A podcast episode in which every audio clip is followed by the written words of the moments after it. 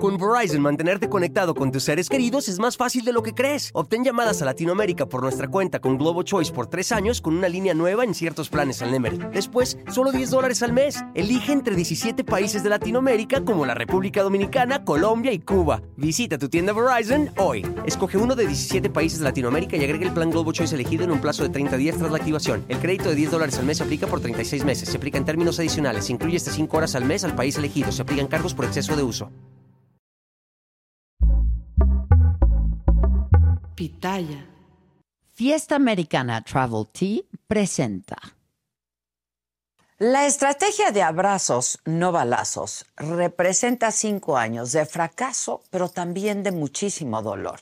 Las víctimas se siguen multiplicando, territorios enteros son controlados por el crimen organizado, niños y jóvenes crecen entre balas y sangre y en el peor de los casos son usados como carne de cañón en esta guerra funesta.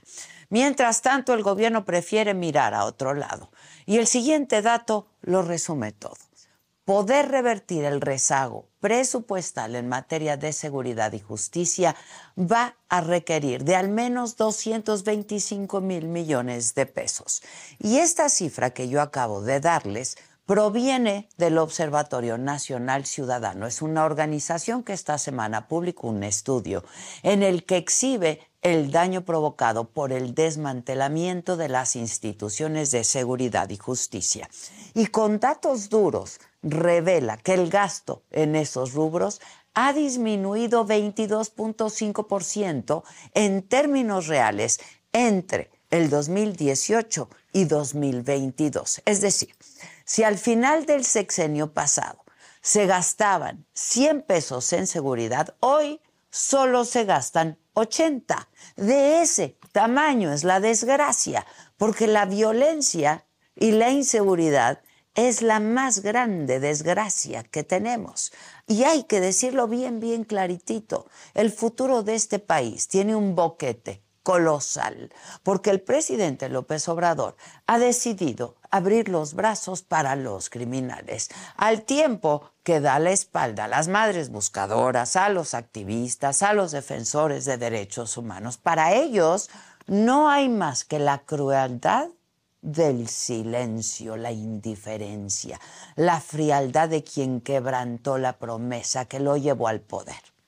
De acuerdo con el observatorio, el rezago en seguridad y justicia no es un tema de austeridad, porque es evidente que este gobierno sí tiene dinero para invertir en otros programas y proyectos.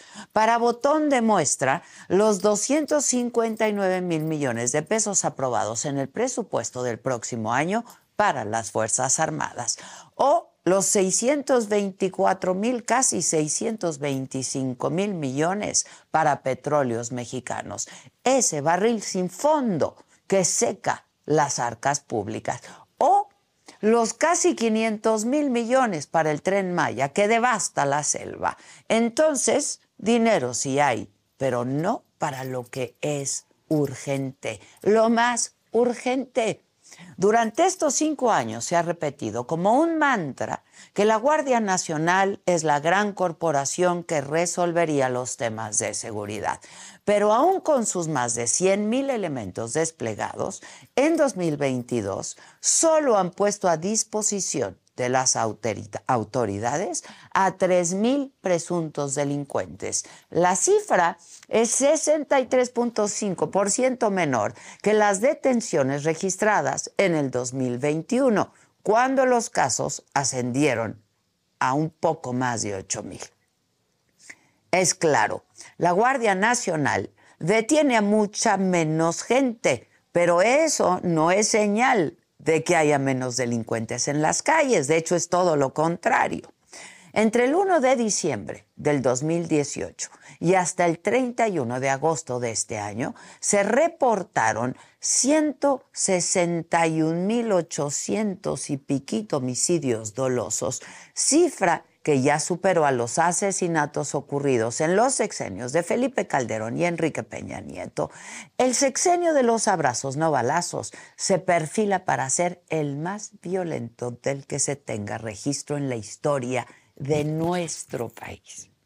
El fracaso de la estrategia de seguridad del presidente es tan evidente como alarmante.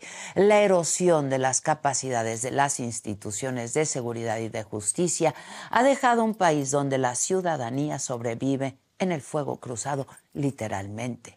Y el imperio de la impunidad sigue tan firme como cuando arrancó la llamada cuarta transformación.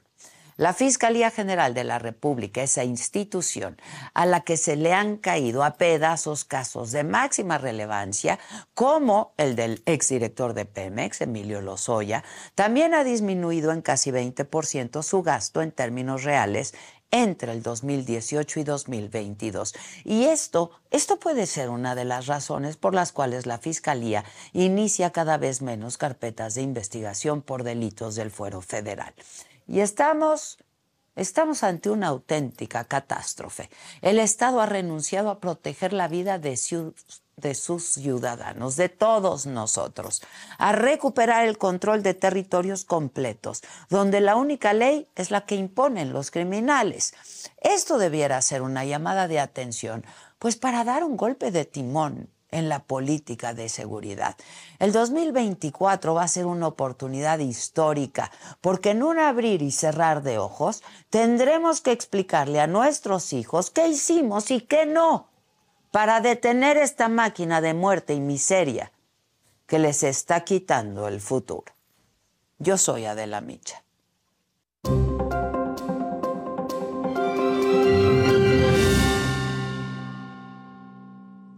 Hola, ¿qué tal? Muy buenos días. Los saludo con mucho gusto hoy que es jueves 30 de noviembre. ¿De qué estaremos hablando esta mañana? Bueno, pese a la irrupción violenta de personas en el Congreso de Nuevo León, la mayoría del PRI del PAN designó a Luis Orozco, quien era vicefiscal estatal, como gobernador interino. Al respecto, el gobernador y precandidato presidencial Samuel García adelantó que hoy va a impugnar la designación. En más información de los presidenciables, Claudia Sheinbaum garantizó la llegada de la cuarta transformación al Bajío. En nuestra mente y en nuestro corazón siempre debe estar el pueblo de Guanajuato, dijo.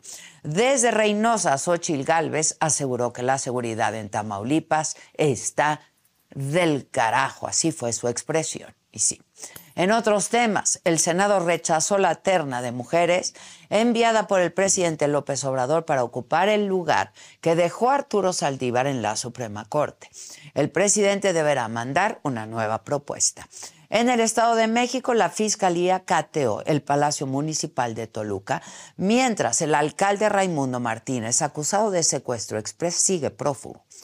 El rector de la UNAM, Leonardo Lomelí, acusó que detrás de los grupos porriles y encapuchados que irrumpen en sus instalaciones hay partidos políticos o actores que buscan desestabilizar a la universidad.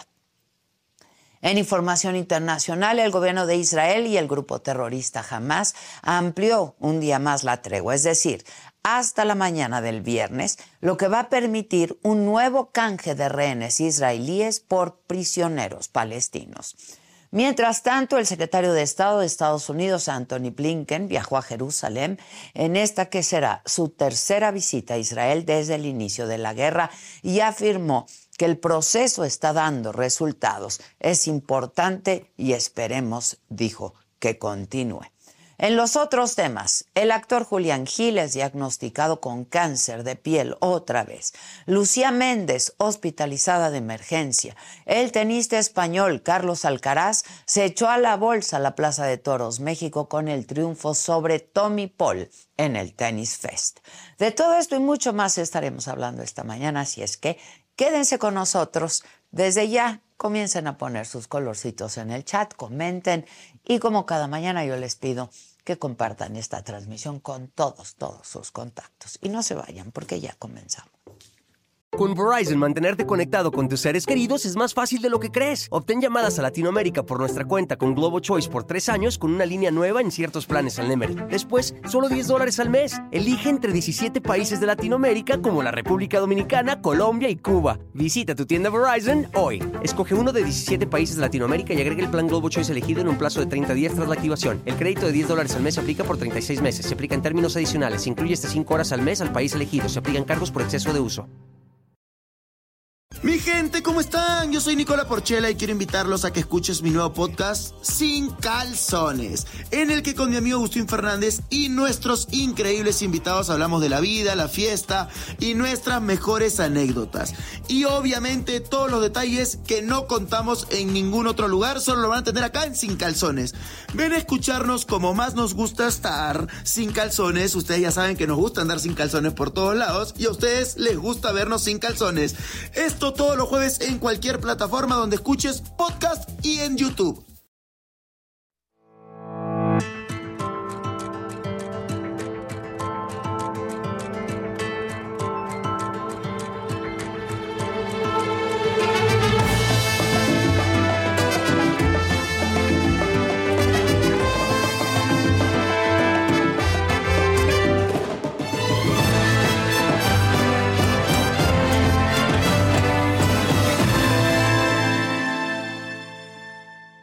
Bueno, pues a pesar de un portazo en el Congreso de Nuevo León y la presencia de humo en el Pleno, con 25 votos a favor de las facciones del PRI y del PAN, se designó a Luis Enrique Orozco, hasta ayer vicefiscal estatal, como gobernador interino. Esto fue parte de pues lo que se vivió anoche en el Congreso de Nuevo León. 123 del reglamento para el gobierno interior del Congreso del Estado de Nuevo León y demás aplicables. No se vayan, no se vayan, no se vayan. Es, no se vayan, no se vayan. No se vayan. Rápate, rápate. Sigue, sigue, sigue.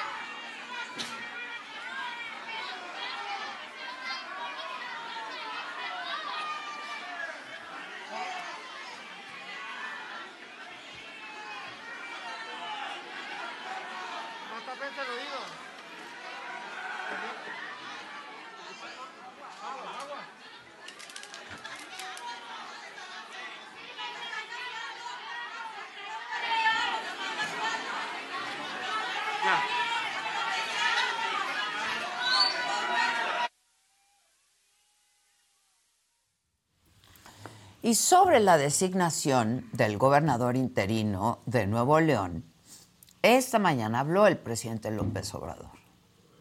Se han puesto de acuerdo ahí el PRI y el PAN para oponerse al gobernador Samuel García de tiempo atrás. Incluso en la elección también de el fiscal.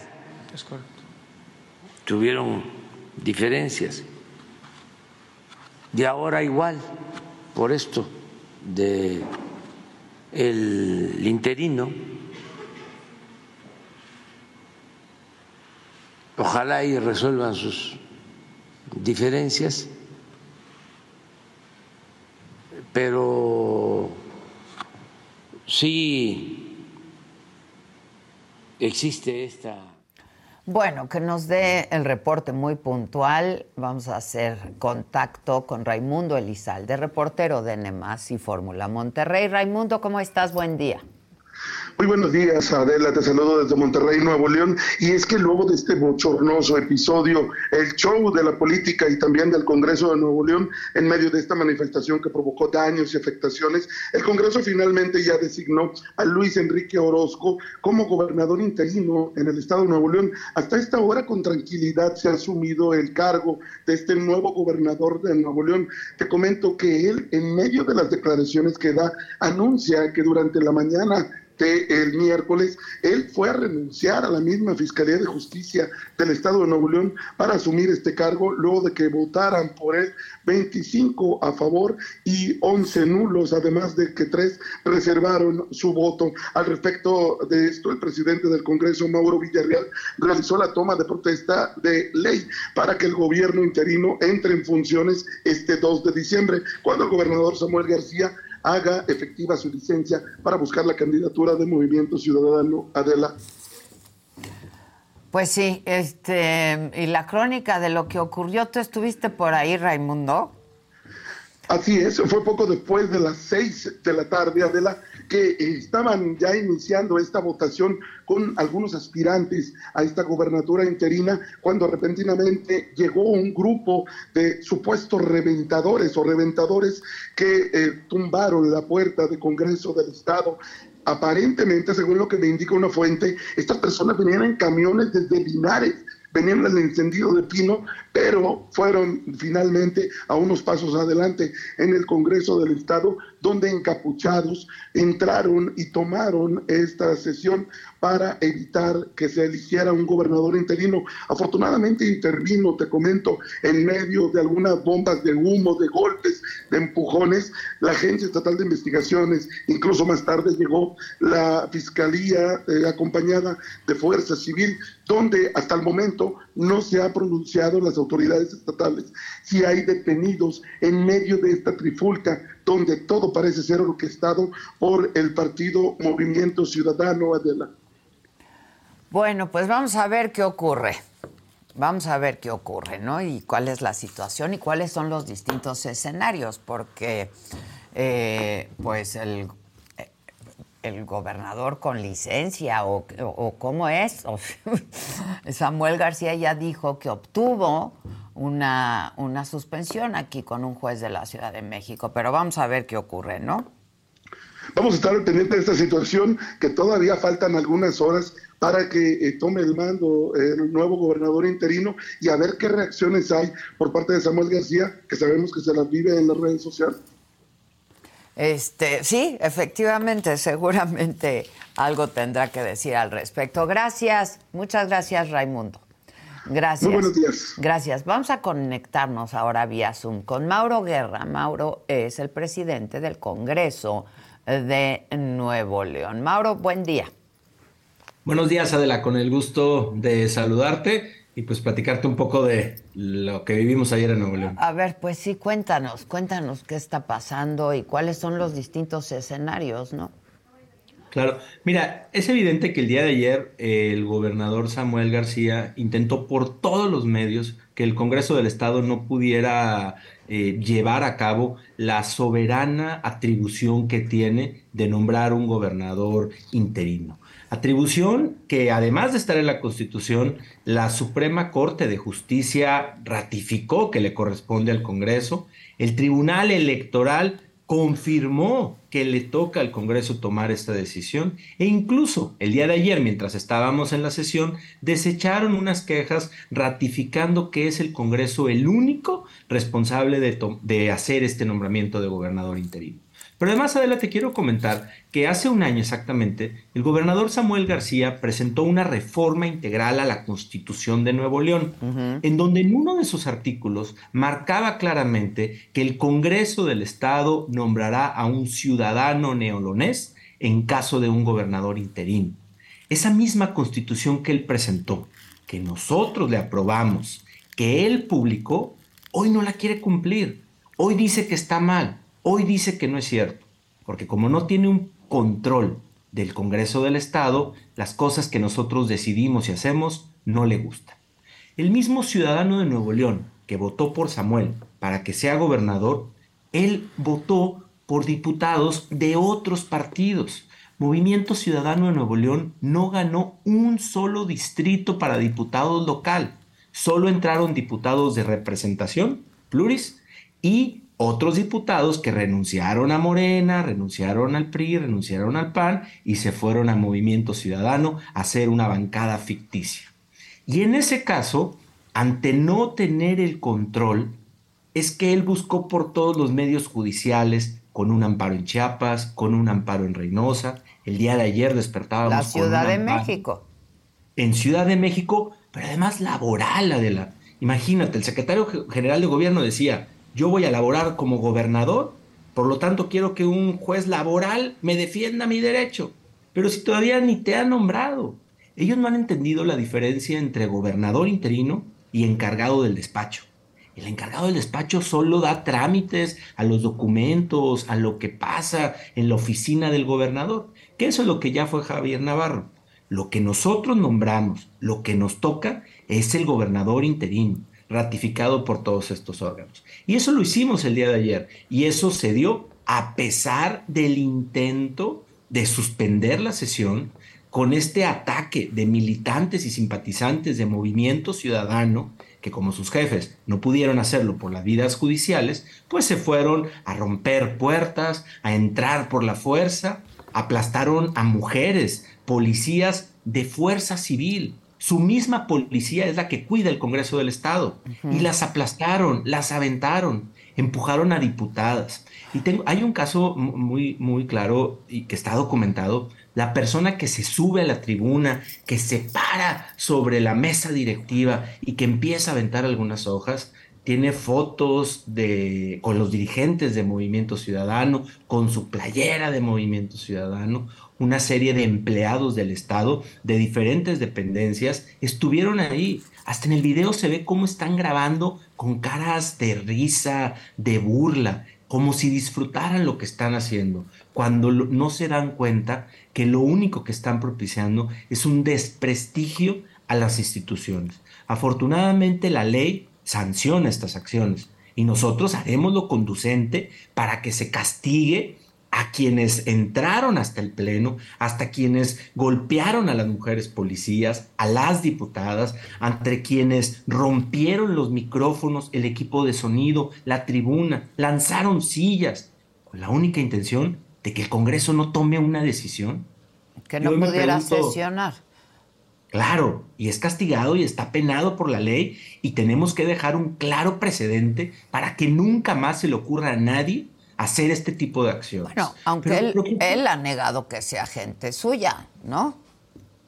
Sí, está documentado. De ahorita te envío también algunas fotografías. Hay más de 10 casos ya identificados. Afortunadamente hoy las redes sociales, la tecnología, todos andaban ahí con un celular grabando. Las propias cámaras del Congreso documentaron a las personas que están ahí. Candidatos de Movimiento Ciudadano en la pasada elección, como que los han de ver obligado a ir para pues, refrendar nuevamente su candidatura, pero estaban ahí las personas que toman la tribuna, unos que al principio estaban encapuchados, pero que después en el forcejeo se quedaron sin capuchas, se evidencian, son personas que han participado en eventos de movimiento ciudadano en otros municipios.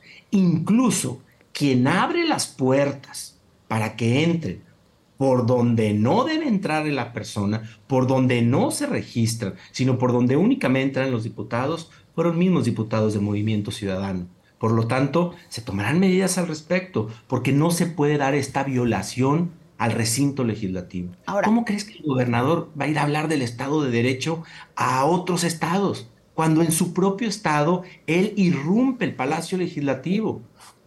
Ahora, la situación actual de Samuel García es la licencia, ¿no? Él regresó tres días y vuelve a pedir licencia por seis meses. Sí, como que no sabía qué estaba pasando, entonces regresa, tres días como gobernador, ahora se quiere volver a ir y por eso el tema de no permitirnos tomar la, decisión. Ella tiene su licencia aprobada por seis meses. Aunque acuérdate de la que él anduvo diciendo que no le íbamos a dar licencia, inventaron documentos de que se la habíamos negado, se fue a tribunales y los tribunales dijeron, oye, es el Congreso y deja primero que te la den o no te la den. Sí se la dimos, Oye, si no quieres gobernar Nuevo León, si te interesa más tu campaña, adelante, vete, pero déjanos hacer el trabajo que Nuevo León requiere. Hoy la inseguridad de Nuevo León está peor que nunca. El problema de movilidad, aún y que en televisión y en redes sociales dicen que compraron más de 2.000 camiones, solo han llegado 300, 500. No han llegado los camiones y hoy la gente en Nuevo León no se puede mover en el transporte tres horas en las paradas de camiones esperando un camión para llegar a su trabajo, a su escuela o de regreso a su casa. Por eso decimos, anda a tu campaña, di lo que quieras decir por el resto del país, pero deja que Nuevo León, un ciudadano neolonés, gobierne, ponga orden, recuperemos la seguridad que tanto hemos perdido. Y esa es prerrogativa del Congreso. Sí, como te decía ahorita, la, la ley la constitución de Nuevo León, que Samuel reformó, habla de que es una atribución única del Congreso. Él mismo la presentó. Cuando él la redactaba, que se da de muy experto, abogado, doctorado, si no sé qué tantas cosas, cuando redactó ese punto, si hubiera querido, le hubiera puesto a propuesta del gobernador o de entre los amigos del gobernador o alguna otra especificación. Pero lo que él puso en la constitución o en la reforma integral que presentó fue precisamente que fuera un ciudadano neolonés designado por el Congreso del Estado. Entonces esa parte está blindada. Pero además, hace seis meses Samuel García dijo públicamente que para dialogar con el Congreso exigía que pusiéramos a Luis Orozco como fiscal del Estado. Si no, no hablaba. Bueno, no lo pusimos de fiscal, pero sí de gobernador interino, con quien él quería iniciar un diálogo Hoy es el gobernador interino del estado de Nuevo León y es quien puede ayudarnos a garantizar ese diálogo, a buscar esa comunicación y con la amplia experiencia que tiene en seguridad se puede avanzar. Nombrado por el Congreso. Así es, con las resoluciones que, que nos dio la Suprema Corte y los tribunales electorales. Afín al PRI, ¿verdad? Pues él, es, él está afín a la fiscalía, ha estado en la procuraduría, en la fiscalía, en temas judiciales. Al final lo quieren ligar con, con un candidato del PRI porque fue procurador y porque fue fiscal y, trabajó con él. Pero, repito, hace seis meses, por palabra expresa del gobernador, dijo, pónganme a Luis Orozco de fiscal y platicamos. Espero que hoy, que lo pusimos de gobernador, decida platicar. Y no porque quiera, sino porque es una atribución del Congreso. En México y la democracia nos da un Estado de derecho, no nos da el capricho de una persona, no nos da la posibilidad de que alguien decida ser dictador y hacer lo que quiera. Es algo que en México ya no queremos, es algo que en México hemos criticado mucho y por eso muchos asuntos se han judicializado en la Suprema Corte de Justicia.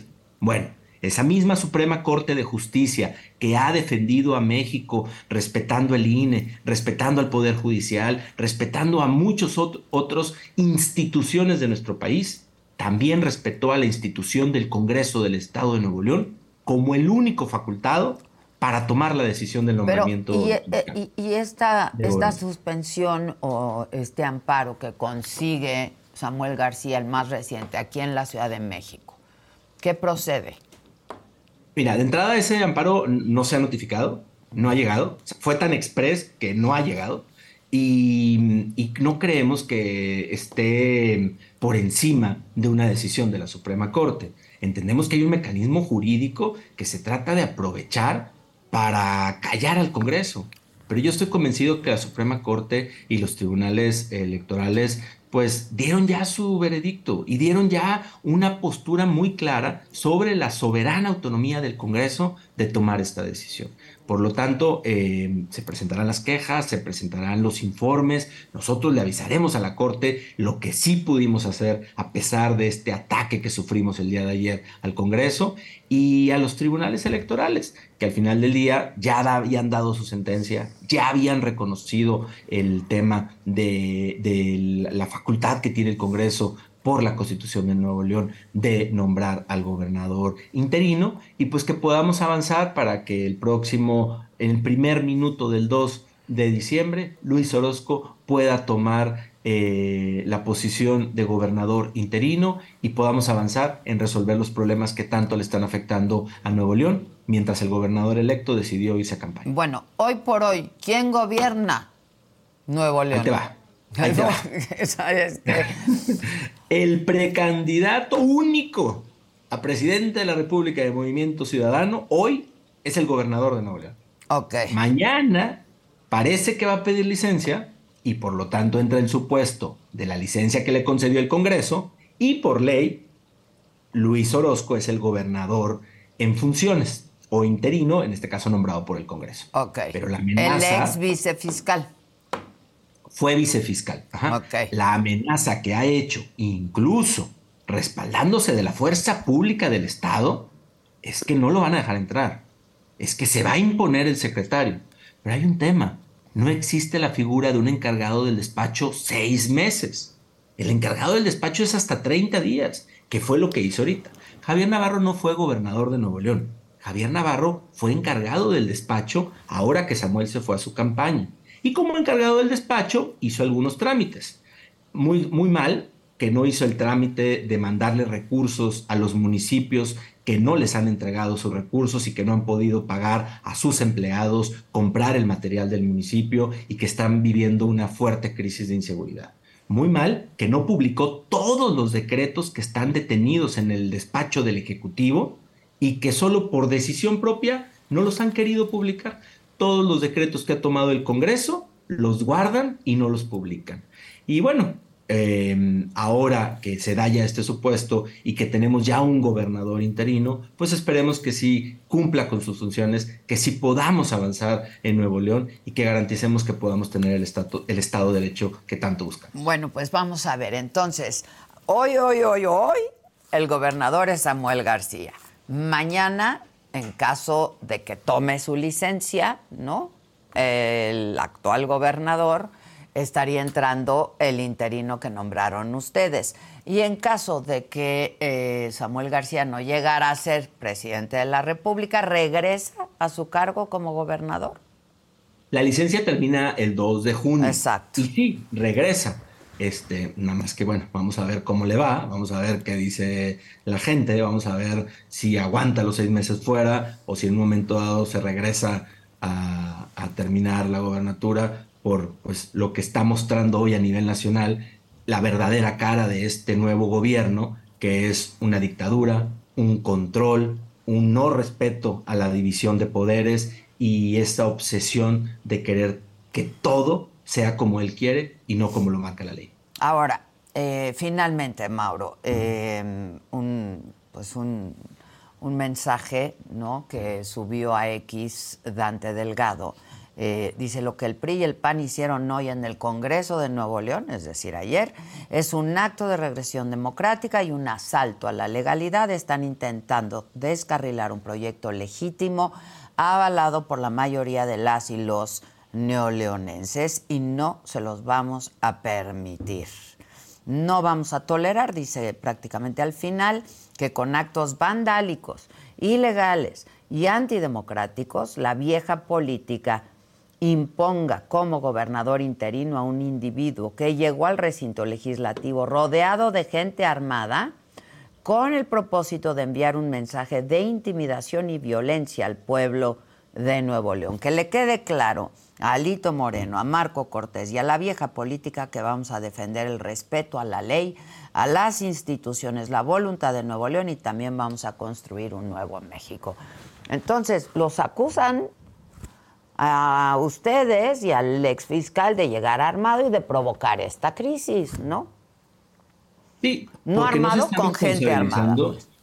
No se están responsabilizando de sus actos, no se están responsabilizando de lo que ya es público, de lo que hoy es primera plana en algunos periódicos, en donde los, los ciudadanos que asaltaron el Congreso, que se metieron a la fuerza, son simpatizantes y militantes de Movimiento Ciudadano el partido que él dirige.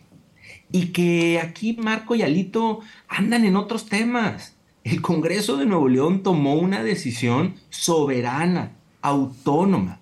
También te quiero decir, a, Adela, por el respeto a las instituciones de policía y, de la fiscalía, que ni un solo elemento estuvo armado. En este caso solo fue auxiliar o nosotros solicitamos el auxilio. Yo desde tribuna solicité a la fuerza, a la policía del estado y a la fiscalía que nos ayudaran a poder garantizar que se llevara a cabo la sesión. La fuerza del estado no respondió hasta que no tuve yo que hacerle una llamada y le pedí que ayudara con el perímetro del Congreso. ¿A quién le hiciste una llamada? ¿A quién le hiciste? al secretario de Seguridad Pública, Gerardo. Tú personalmente le hablaste como presidente del Congreso. Claro, primero en tribuna, y tenemos el video porque se transmitió, donde yo pido explícitamente a las fuerzas de seguridad del Estado y a la Fiscalía que nos ayuden a desalojar el, el pleno del Congreso y hasta las galerías, porque inclusive en las galerías ya estaba viendo algunos enfrentamientos entre ciudadanos que podrían haber terminado en una tragedia. Entonces, pues yo respeto mucho al presidente Dante. Debe ser muy difícil defender lo indefendible y tratar de decir que su pequeño dictador no es alguien que hace este tipo de cosas. Y por eso empiezan en redes a subir comentarios y cosas. Yo quiero ver cuando la justicia llame a cuentas a sus militantes que entraron, tumbaron a las policías de fuerza civil, tumbaron a las diputadas del Estado de Nuevo León y rompieron el espacio solemne del Congreso del Estado, qué dice el presidente del partido, si los mantiene como militantes o si reconoce que cometieron esta ilegalidad. Pero pues más allá de eso, yo lo único que espero es que respeten la ley, es que crean en el Estado de Derecho. ¿Cómo va a ir el gobernador Samuel a hacer campaña y hablar de una nueva constitución si a después él mismo no la va a cumplir? Si después, si no le gusta, él mismo va a querer que sea diferente y simplemente va a guardar los decretos en un cajón y simplemente no va a permitir que la ley se respete. Porque lo que vivimos ayer, Adela, es el punto o Sea, ¿Ustedes tienen documentado que la gente que llegó armada, había gente armada ahí? No, no, no, no, gente armada no, y por eso lo dije, ninguna fuerza de seguridad que estuvo al interior tenía... Ah, porque Dante Delgado asegura que llegó al que ustedes declararon como gobernador interino, llegó con gente armada. No, a ver, repito, era, antes de que se votara, mientras se leía el dictamen, cuando explota, que debo decirte no es una bomba de gas, es un extinguidor, porque alguien abrió el extinguidor, em, en ese momento es cuando yo solicito el apoyo de las fuerzas policíacas del Estado y de la Fiscalía. Y Pero no llegaron. Ahí es donde personal de la fiscalía sí llegó, entró, porque aquí, bueno, como en casi todo el, país, la fiscalía es autónoma, entonces ellos llegaron, nos auxiliaron sin armas.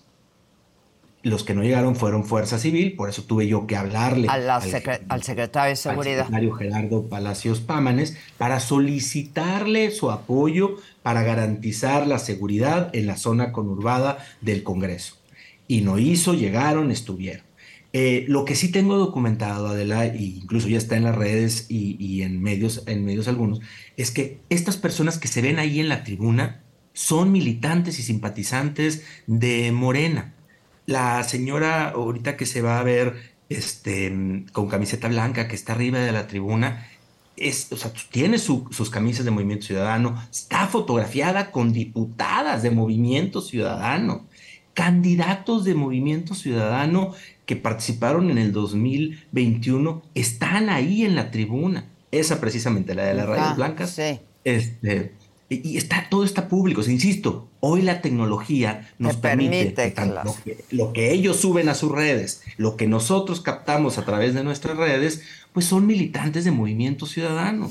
Es difícil, Adela, que quieran deslindarse cuando están las pruebas y cuando están las fotos. Pero ¿qué podemos esperar de un gobierno que dice que construyó tres líneas del metro y en Nuevo León solo hay ocho columnas con, en una calle. ¿Qué podemos decir de un, de un gobierno que dice que ha construido dos nuevos estadios y no han puesto ni la primera piedra del estadio de los Tigres? Con Verizon, mantenerte conectado con tus seres queridos es más fácil de lo que crees. Obtén llamadas a Latinoamérica por nuestra cuenta con Globo Choice por tres años con una línea nueva en ciertos planes al Nemery. Después, solo 10 dólares al mes. Elige entre 17 países de Latinoamérica como la República Dominicana, Colombia y Cuba. Visita tu tienda Verizon hoy. Escoge uno de 17 países de Latinoamérica y agrega el plan Globo Choice elegido en un plazo de 30 días tras la activación. El crédito de 10 dólares al mes se aplica por 36 meses. Se aplica en términos adicionales. Se incluye hasta 5 horas al mes al país elegido. Se aplican cargos por exceso de uso. Mi gente, ¿cómo están? Yo soy Nicola Porchela y quiero invitarlos a que escuches mi nuevo podcast Sin Calzones, en el que con mi amigo Agustín Fernández y nuestros increíbles invitados hablamos de la vida, la fiesta y nuestras mejores anécdotas. Y obviamente todos los detalles que no contamos en ningún otro lugar, solo lo van a tener acá en Sin Calzones. Ven a escucharnos como más nos gusta estar sin calzones. Ustedes ya saben que nos gusta andar sin calzones por todos lados y a ustedes les gusta vernos sin calzones. Esto todos los jueves en cualquier plataforma donde escuches podcast y en YouTube. Entonces, la verdad es que ellos mismos tratan de desmentir sus mentiras y de distraer y de acusar a la vieja política. Está bien, pero la ciudadanía decidió que los diputados de este Congreso fueran electos por el PRI, fueran electos por el PAN, fueran electos por Morena. Ellos no ganaron un solo distrito. Y ahora quieran desprestigiar ese voto de los ciudadanos, que fue el mismo voto que lo puso el de gobernador. Por eso cuando dicen que respetemos a los el voto de los ciudadanos, claro, pero respetemos el voto de los ciudadanos que también votaron por estos diputados para que tomaran la decisión, como lo dice la Constitución, de quién sería el gobernador interino. Pues vamos a ver qué pasa en las próximas horas entonces, ¿no? Así es, eh, Estaremos que atentos.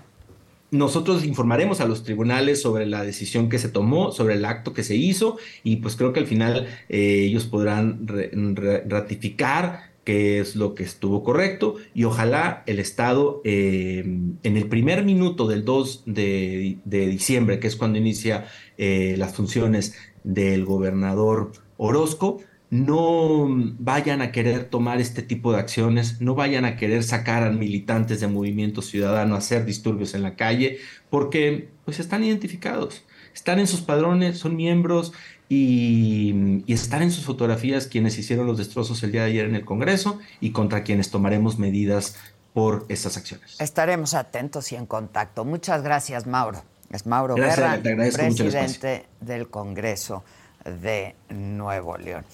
Oigan, yo quiero recordarles que eh, esta parte del programa, esta conversación y todo lo que ocurre en la saga, todos los contenidos que generamos los pueden ver en el canal 116 de Roku.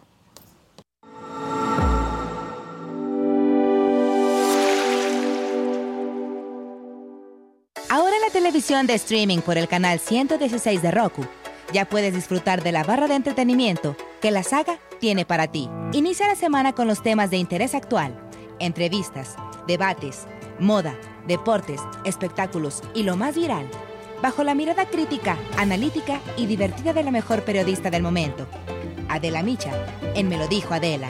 Conoce las predicciones zodiacales, los temas esotéricos, la lectura de cartas de personalidades, videos paranormales y quién se va al caldero de los famosos en las fauces del Fausto con Fausto Ponce y Paco Segovia. Diviértete con las entrevistas a personalidades del espectáculo y la política, exclusivas, musicales, anécdotas, risas y mucha diversión en Saga Live con Adela Micha. Entérate de los chismes de tus artistas favoritos, los temas polémicos y escandalosos de la farándula, conciertos, obras de teatro y la moda, con los comentarios directos, más picosos y sin restricciones, de Pablo Chagra, Débora La Grande, Fabs, Sam Sarasúa y Jenny García en Se Te Estuvo D&D. Descubre los secretos, las intrigas, anécdotas e historias y lo que nunca antes habías escuchado decir de políticos, artistas, deportistas y personalidades en una plática íntima y sin rodeos con la mejor entrevistadora del país, Adela Micha, en Solo con Adela. No te pierdas de los mejores programas de la barra estelar que la saga tiene para ti a través del streaming de Roku en el canal 116.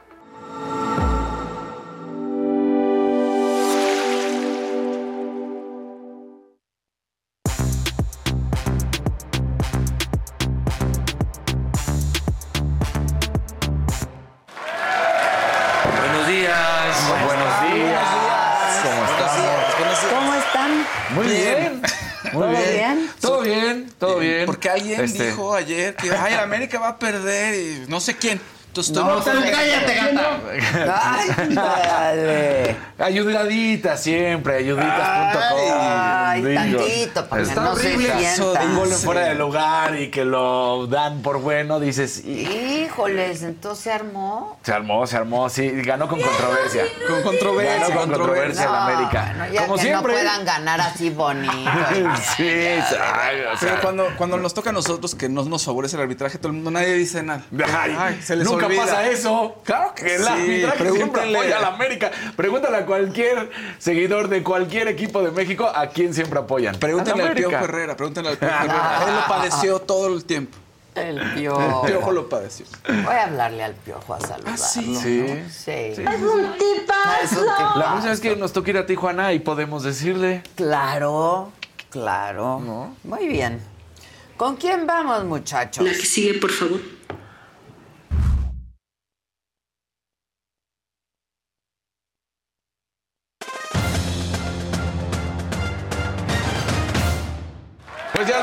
Es jueves, estamos en caliente con toda la información. ¿Qué es lo que sucedió ayer? Ayer no le pegué a ninguna, pero bueno, pues esto también pasa. Ah, ninguna. Como le pasa a la América a veces, que no le pega a ninguna también. Habíamos dicho que eh, ganaba, porque fui por partidos, ¿no? No, no, no dimos ya la completa. Entonces dijimos que ganaba eh, León y que había empate entre eh, San Luis y el Monterrey. Termina ganando San Luis. Yo les dije, no hagan menos a San Luis. San Luis viene jugando bien. Es un equipo fuerte. No me imaginé que le fuera a ganar a Monterrey y le termina ganando. Y pudo haber sido todavía mayor, ¿eh? Gana por 1 a 0, pero pudo haber sido hasta 2 o 3 por 0. Monterrey se vio muy mal. Aún así, en la vuelta, que será el sábado, todavía estoy tranquilo, confío en que el Monterrey va a poder ganar. Y el León América- Samuel García. Sí, pero ese es tigre, acuérdate que ese es tigre. Ese es tigre. Y este, y León América, pues la verdad es que empieza eh, rapidito, ¿eh? Minuto 3 y ya iba ganando el León. A los 3 minutos responde el América. Y se ve durante todo lo que es el primer tiempo mucho mejor León. Para la segunda mitad, también hay que decirlo, América se vio mejor. Sin embargo, el, el que pega después para poner el 2 por 1 es, es el, el León. Y ya viene la cuestión del América, donde empata, se pone 2 por 2 y ya no hubo más. Lo que sí es esa cuestión que siempre se critica. ¿Por qué siempre debe de haber una jugada, dos jugadas? Algo Que, que haya, que no sea limpiecita la victoria. Entonces, bueno, pues se termina empatando a dos, todo queda para la vuelta. Si llegaran a empatar ambos equipos, Ah, fue empate. No Sí, sí. ganó No siquiera. ganó, no ganó. ¿Y de qué estás tan orgulloso? Porque dijo que íbamos a perder, ya pues nos encaminamos. bueno, Muchos analistas. ya también. Muchos analistas dicen, la América No, se encamina a la no. final con todos los Todos. analistas, que no era yo, decían que iban a ganar y aplastar. ¿Qué Bueno, pasó? Pues todos los analistas. No Yo estoy con, con la mayoría. Eh, o sea que ahí se les. eh, Yo creo que va a ser un partido complicado la vuelta en, en el Estadio Azteca el sábado y de que tiene oportunidad León porque lo demostró en este encuentro, la tiene, ¿eh? ¿Qué te está pasando, León, ahora? O sea, primero la familia Verstappen, ¿viste? Primero los Verstappen. Ahora los de la- Sí, entonces bueno, pues este. A Los- ver. ahora los Martínez. Ahora los Martínez. Yo creo que, que León, les he dicho, León tiene la medida del América, por eso es que confío más en que León pueda, pueda ganar. Entonces, bueno, pues ahí está esta cuestión. Para hoy hay partidos Puebla contra Tigres y Chivas contra Pumas. Hoy considero que se puede dar el empate entre Pueblas y Tigres y la victoria de Pumas. Yo sí creo que Pumas va a ganar esta serie sin problema. Ganará en, en Chivas y creo que ahí es, o sea, en Guadalajara, y creo que ahí es donde estaría cerrando ya la serie y posiblemente aquí en CU, pues un empate u otra victoria. Pero sí creo que Pumas gana, Puebla Tigres. Tigres le cuesta mucho trabajo, siempre, históricamente algo pasa con Tigres que cuando va de visita le cuesta trabajo, técnico que llegue, técnico que le pasa exactamente lo mismo. Entonces, bueno, pues el primer partido es el de Puebla a las 7, el partido de Pumas es a las 9 de la noche y el primero voy con el empate, el segundo voy con la victoria de Pumas. Así la, así la vemos. Todavía faltarán los partidos de vuelta y estaremos platicando, pero, pero en esta primera fase así lo vemos. Bueno, pues ya lo dijo aquí el conocedor. Digo, digo, sigo pensando que pasa León, que pasa Monterrey, que pasa Pumas y que pasa Tigres a las semifinales. Nuestros Eso. Pumas, por favor. Nuestros Pumas, claro. O sea, sin ayudaditas. Una ¿eh? De hecho, nosotros sí queda la estadística que hemos sido duramente afectados por el arbitraje durante. Ay, pobres. Claro. Pobrecitos. El, la- el equipo de la universidad. Claro. Ay, ay, ay. De la Autónoma Nacional de Ni México, por favor. ahí, tú. No, no estudié. Pero mis abuelos y mi papá. tampoco, ¿y qué? Exacto. Somos UNAM. Mira, mi Todos somos claro. UNAM, todos somos Yo UNAM. también estudié ahí. sí, Una parte. Ahí está, Sí, todos estudié una somos parte. UNAM. No puede estudié. ser contigo. Pero no los quería los Pumas. fíjate. No puede ser Me hacía a contigo. un lado cuando pasaban. ¿no? Gente de los Pumas me hacía a un lado. ¿Le tenías miedo? Tenía- por porros. ¡Ah, no! No, no es cierto, no es cierto, no es Fuertes cierto. declaraciones. Sí. No, no, ya todo el Ahora mundo cuando te ve. vean pasar en el... No, saludos a la gente de las islas. Exacto. Saludos, saludos. Bueno, eh, Champions League hubo partidos, ya los habíamos platicado. El Madrid aplastó al Napoli, Manchester United, muy complicado lo que está pasando. El Manchester United, eh, para recordarle a la gente, este equipo inglés que ha sido de los más importantes, que durante más de 20 años fue amo y señor de la Premier League, hasta que llegaron los nuevos dueños del City, del Chelsea y de muchos otros equipos. Y ahorita los Glazers, que son los dueños del Manchester United, les está costando mucho trabajo no han sabido hacer las cosas bien. Llegó el nuevo director técnico y bueno, son la burla de otros equipos clásicos, Liverpool, City, Chel- Chelsea, que estamos hablando, Arsenal, le dicen que se queden ahí los Glazers, que son los dueños y que nunca van a poder hacer nada. Podría quedar eliminado en la fase de grupos el Manchester United, un equipo emblemático pues ahorita no le está pasando nada bien. Y eso que el año pasado le echaron la mala suerte y dijeron que era por culpa de Cristiano, pues ahí está, sin Cristiano, nada más no han dado absolutamente nada de qué hablar. Entonces, eso está pasando. Ayer el Tennis Fest estuvo muy bonito. No estuvo tan lleno como se esperaba, pero hubo gente, estuvo presente. La afición mexicana se mostró, ya sabes, con el clásico eh, Carlos hermano, ya eres mexicano, María hermana, ya eres mexicana. Carlos eh, Alcaraz lo hizo bien, fue enfrente de 20.400 personas, derrota por 7-6 y 6-3 a Tommy Paul. Entonces, bueno, pues bien, porque ahí consigue este apoyo, la gente estaba feliz de poder ver a Carlitos Alcaraz. Muchos volvieron a decir, ¿quién es Carlos Alcaraz? Y les decían, es que tiene 20 años, ya tiene dos Grand Slams, ya fue número uno del mundo, pero espérense y van a ver lo que van a tener con este tenista, porque es, eh, está a la cabeza de todos los de la siguiente generación, de los próximos muy buenos tenistas que vamos a ver en los 10 años que siguen. Y de ahí nos vamos con María y Caroline Wozniacki, que lo habíamos platicado, que pues María era prácticamente... ¿Por qué es muy querida eh, María Sakini, la griega? Porque prácticamente cada vez que juega en nuestro país se pone algo de la selección mexicana. Ahí está. Ayer traía la chamarra. Antes se había puesto la playera, la blanca con garigoles. Ah. O sea, le- le- y dice que tiene amor por México. Dice, sí, sí, yo sí tengo amor por México. Es un gran eh, lugar. Y entonces, pues ahí ganó. Y entonces María Zacari derrota 6-3, 6-4 a Caroline Bosniaki. La gente la aplaudió, le volvió a decir que es nuestra mexicana de cariño, es número 9 del mundo, así que lo hizo muy bien. De estas que, que- de esta de los numeritos que luego nos encantan y que, que es lo. Mark Cuban, ya sabemos, este Ay, empresario. lo amo a Mark Cuban. No, o sea, es una cosa espectacular. Lo amo a Mark Cuban. Bueno, pues nada más. Ese en- es unicornio, unicornio, unicornio, unicornio, uni- sí, todo lo hace unicornio. Todo lo hace unicornio. Ahí te va. En el 2000 compró a la Sí. franquicia de básquetbol de los Mavericks por 250 millones de ¿Y hoy dólares. cuánto vale? No la va a vender en su totalidad, va a vender un gran porcentaje.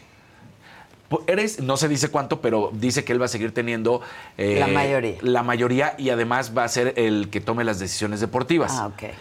Esa- ese porcentaje lo va a vender en 3.500 millones de Es dólares. broma. 20 años pasaron.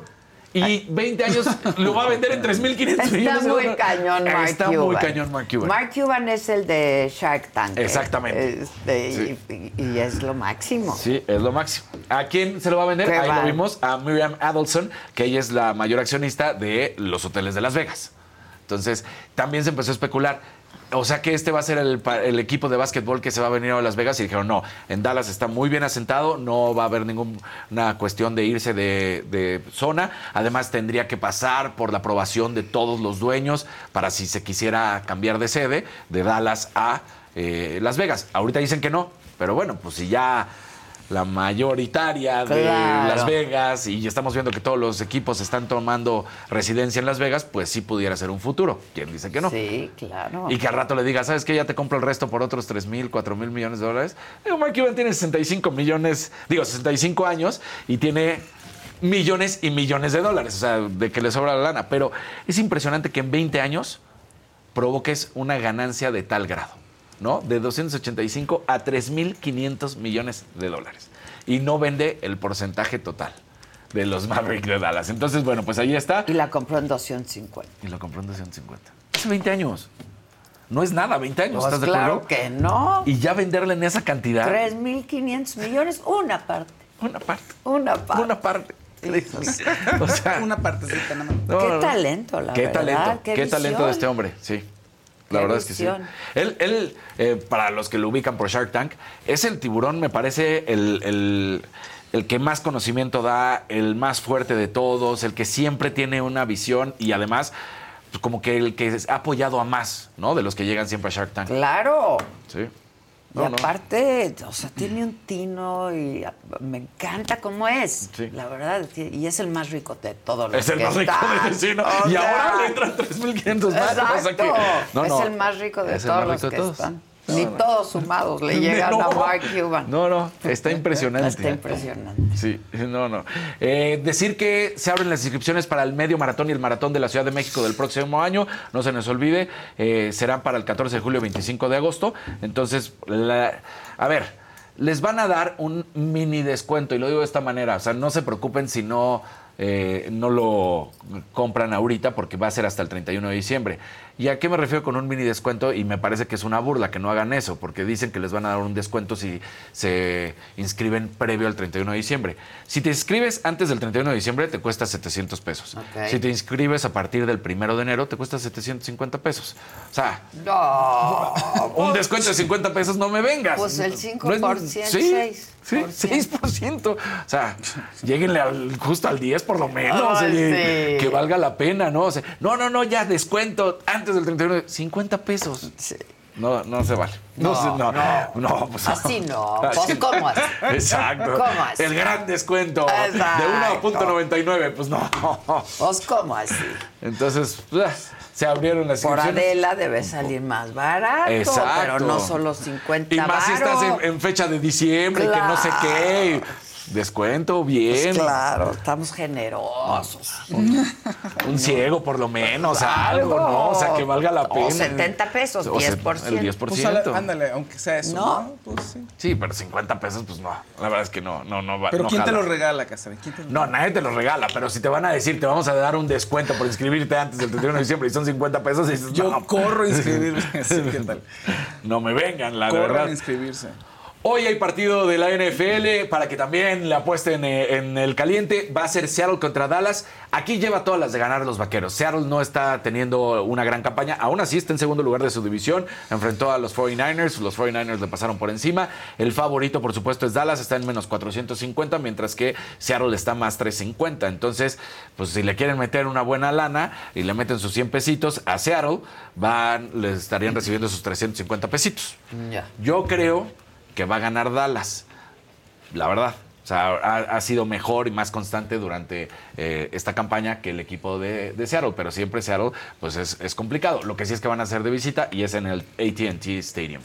Tuvimos un, un- un gran momento aquí en la saga, en las instalaciones de la saga, porque pues vinieron toreros, toreros, porque la oreja de oro se va a cortar en Pachuca. Recordemos que los toros ahorita en la Ciudad de México siguen este litigio eh, desde el año pasado que se prohibieron y entonces mm, está en un litigio de si se va a poder amparar, si no, lo que sea. Ahorita están prohibidos, no hay corridas de toros en la Ciudad de México, por eso va a ser en Pachuca.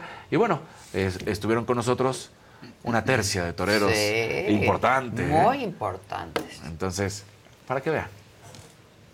Yo soy pasional. Pa' bien o pa' mal, logro transmitir sentimientos. Digo pa' bien o pa' mal porque el día que no me salen las cosas, logro, es un logro también, hacer que la gente se manifieste en contra de lo que están viendo, pero también el día que soy capaz de transmitirles lo que llevo dentro, pues también he hecho emocionar a la gente. Entonces me considero un hombre pasional en general.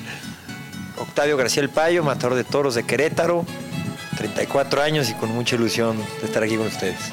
Yo creo que, que la entrega es un símbolo muy importante en mi persona, principalmente, y como torero también, ¿no? Y creo que, que la entrega en la plaza te hace lograr cosas muy, muy, muy, muy importantes. Matador de toros Ernesto Javier Calita, 33 años, de aquí de la Ciudad de México. Yo podría ser que un poco de entrega también, pero emocional. Aunque muchas veces no lo, no lo demuestro, pero soy una persona que, que soy muy frágil a las, a las emociones. Igual dentro y fuera de la plaza, ¿no? Me ganan mucho, me gana mucho el corazón en, muchas circunstancias y, y luego de ahí la cabeza. Pero primero, primero la emoción. Fauro Aloy, rejoneador, 26 años, de aquí de la Ciudad de México. Pues la oreja de oro, este, yo creo que para cualquier matador y para cualquier aficionado, para cualquier novillero, es una corrida muy esperada porque son matadores, o el cartel se genera por matadores este, principalmente mexicanos y de que durante la temporada han tenido una gran temporada. Es este domingo 3 de diciembre. Es una corrida charrotaurina. El cartel es Fauro Auloy, Joselito Adame, un servidor Octavio García El Payo, Diego Silvetti y Isaac Fonseca, con toros de, de Luis Felipe Ordaz, que es una ganadería también de mucho prestigio. buscando eh, esa cercanía también con la afición de, de la Ciudad de México y alrededores, el estado de Hidalgo, que es uno de los estados que más festejos taurinos da al año, pues se creyó en la plaza, además el- la feria fue todo un éxito, entonces creíamos que, que unía todos esos puntos para que sea una plaza idónea para un evento de esta, un acontecimiento de esta magnitud. Y por a mí en específico, un matador muy joven, con apenas un poco más de un año de alternativa, ser parte de este cartel pues representa mucha responsabilidad y mucha ilusión. Sí es verdad que es un tema polémico, sí es verdad que es un tema en el que se puede transgiversar mucho la información, también un tema que se puede utilizar para ocupar espacios y generar polémica y que desgraciadamente no hemos sabido explicar en el toreo todo el trasfondo ecológico que tiene y que tendríamos que como profesionales taurinos explicárselo a la gente que sobre todo no tiene conocimiento, que está en una posición neutral, pues para que tengan esas herramientas y poder decidir de si de verdad les parece una barbarie, como dicen ellos, o, un arte, como decimos nosotros los que somos aficionados, ¿no? Bueno, sin duda creo que es un, premio muy cotizado. Son muchísimos años de historia eh, de la oreja de oro. Son muchos toreros importantes que, quienes lo han ganado, ¿no? Entonces, obviamente, pues eso le da aún mayor importancia. Lo que tenemos en común los seis toreros este día, 3 de diciembre, es de que quien triunfe sea la tauromaquia. Sí, son 26 jornadas, las que veníamos hablando en el coche de eso. Creo que no es, no es ni tampoco un acto de más valentía el que me hayan pegado tantas y que les haya superado, ni de menos que no te hayan pegado. Creo que es un tema de suerte circunstancial. Lo que sí me he demostrado a mí mismo, sobre todo, es que amo esta profesión y tengo una vocación por ser torero muy grande. Y eso es lo que hoy en día me mantiene toreando todavía y lo que me mantiene ilusionado por vestirme de torero. Yo creo que lo que estás más concentrado es en, pues, en el toro, ¿no? En la tarde, este, tratando de, de imaginarte esa faena o esa, esa tarde perfecta, ¿no? Buscando la embestida del toro perfecto, este, en mi caso las banderillas perfectas, que tratando de, de imaginarte todo de la mejor manera. Y a todos nuestros amigos de Saga, estamos muy contentos de primero de regresar aquí con ustedes por el cariño que siempre nos han dado. Adela, muchas gracias por el espacio también. Estamos muy contentos, como te digo, de promocionar 3 de diciembre, creo que es 4 y media de la tarde, sí, no, 4 y media de la tarde, una corrida charro, taurina, vamos a además salir con otra vestimenta completamente distinta que no es la de lo tradicional, vamos a vestir vestidos de charro, intentando honrar nuestras tradiciones mexicanas y unificándolas. 4.30 de la tarde, 3 de diciembre, Toros de Luis Felipe Ordaz, Pachuca. A ver si... Qué buen comercial. Desde 1920, que es obviamente eh, esta corrida de la oreja de oro, y entonces nada más decir, eh, el 3 de diciembre, 4 de la 30, 4.30 de la tarde, eh, Faura Aloy, Joselito Adame, El Payo, que ya lo vieron, Calita, Diego Silvetti e Isaac Fonseca. Diego Silvetti. O sea, a ver, ahorita estábamos en el chat echando pues, muchos. ¿Qué Hoy en dicen? día Les choca, Les ¿no? choca. Hoy en día hay solamente siete países en el mundo donde están autorizadas las corridas: España, Francia, Portugal, Colombia, Ecuador, México, Perú y Venezuela. Y es una fiesta brava en el sentido, yo he externado y aquí no me gusta, pero también respeto a las personas que les gusta esto. No, yo no estoy de acuerdo, no me gusta, pero tampoco voy a, A mí sí imponerme. me gusta eso. Y, y la verdad es que, bueno, pues es, es milenario. Es un arte. Es un arte milenario. Entonces, ahí está esta cuestión. La gente que quiera disfrutarlo estarán en Pachuca este 3 de diciembre y es una corrida centenaria. Así que, pues pueden irlo. Sí, Ah, la gente se pone muy mal con eso. la gente, pues sí, o sea, hay, hay mucha discusión y es, y es lo que va a terminar pasando siempre, ¿no? En caliente, ya lo saben, échenle al parlay.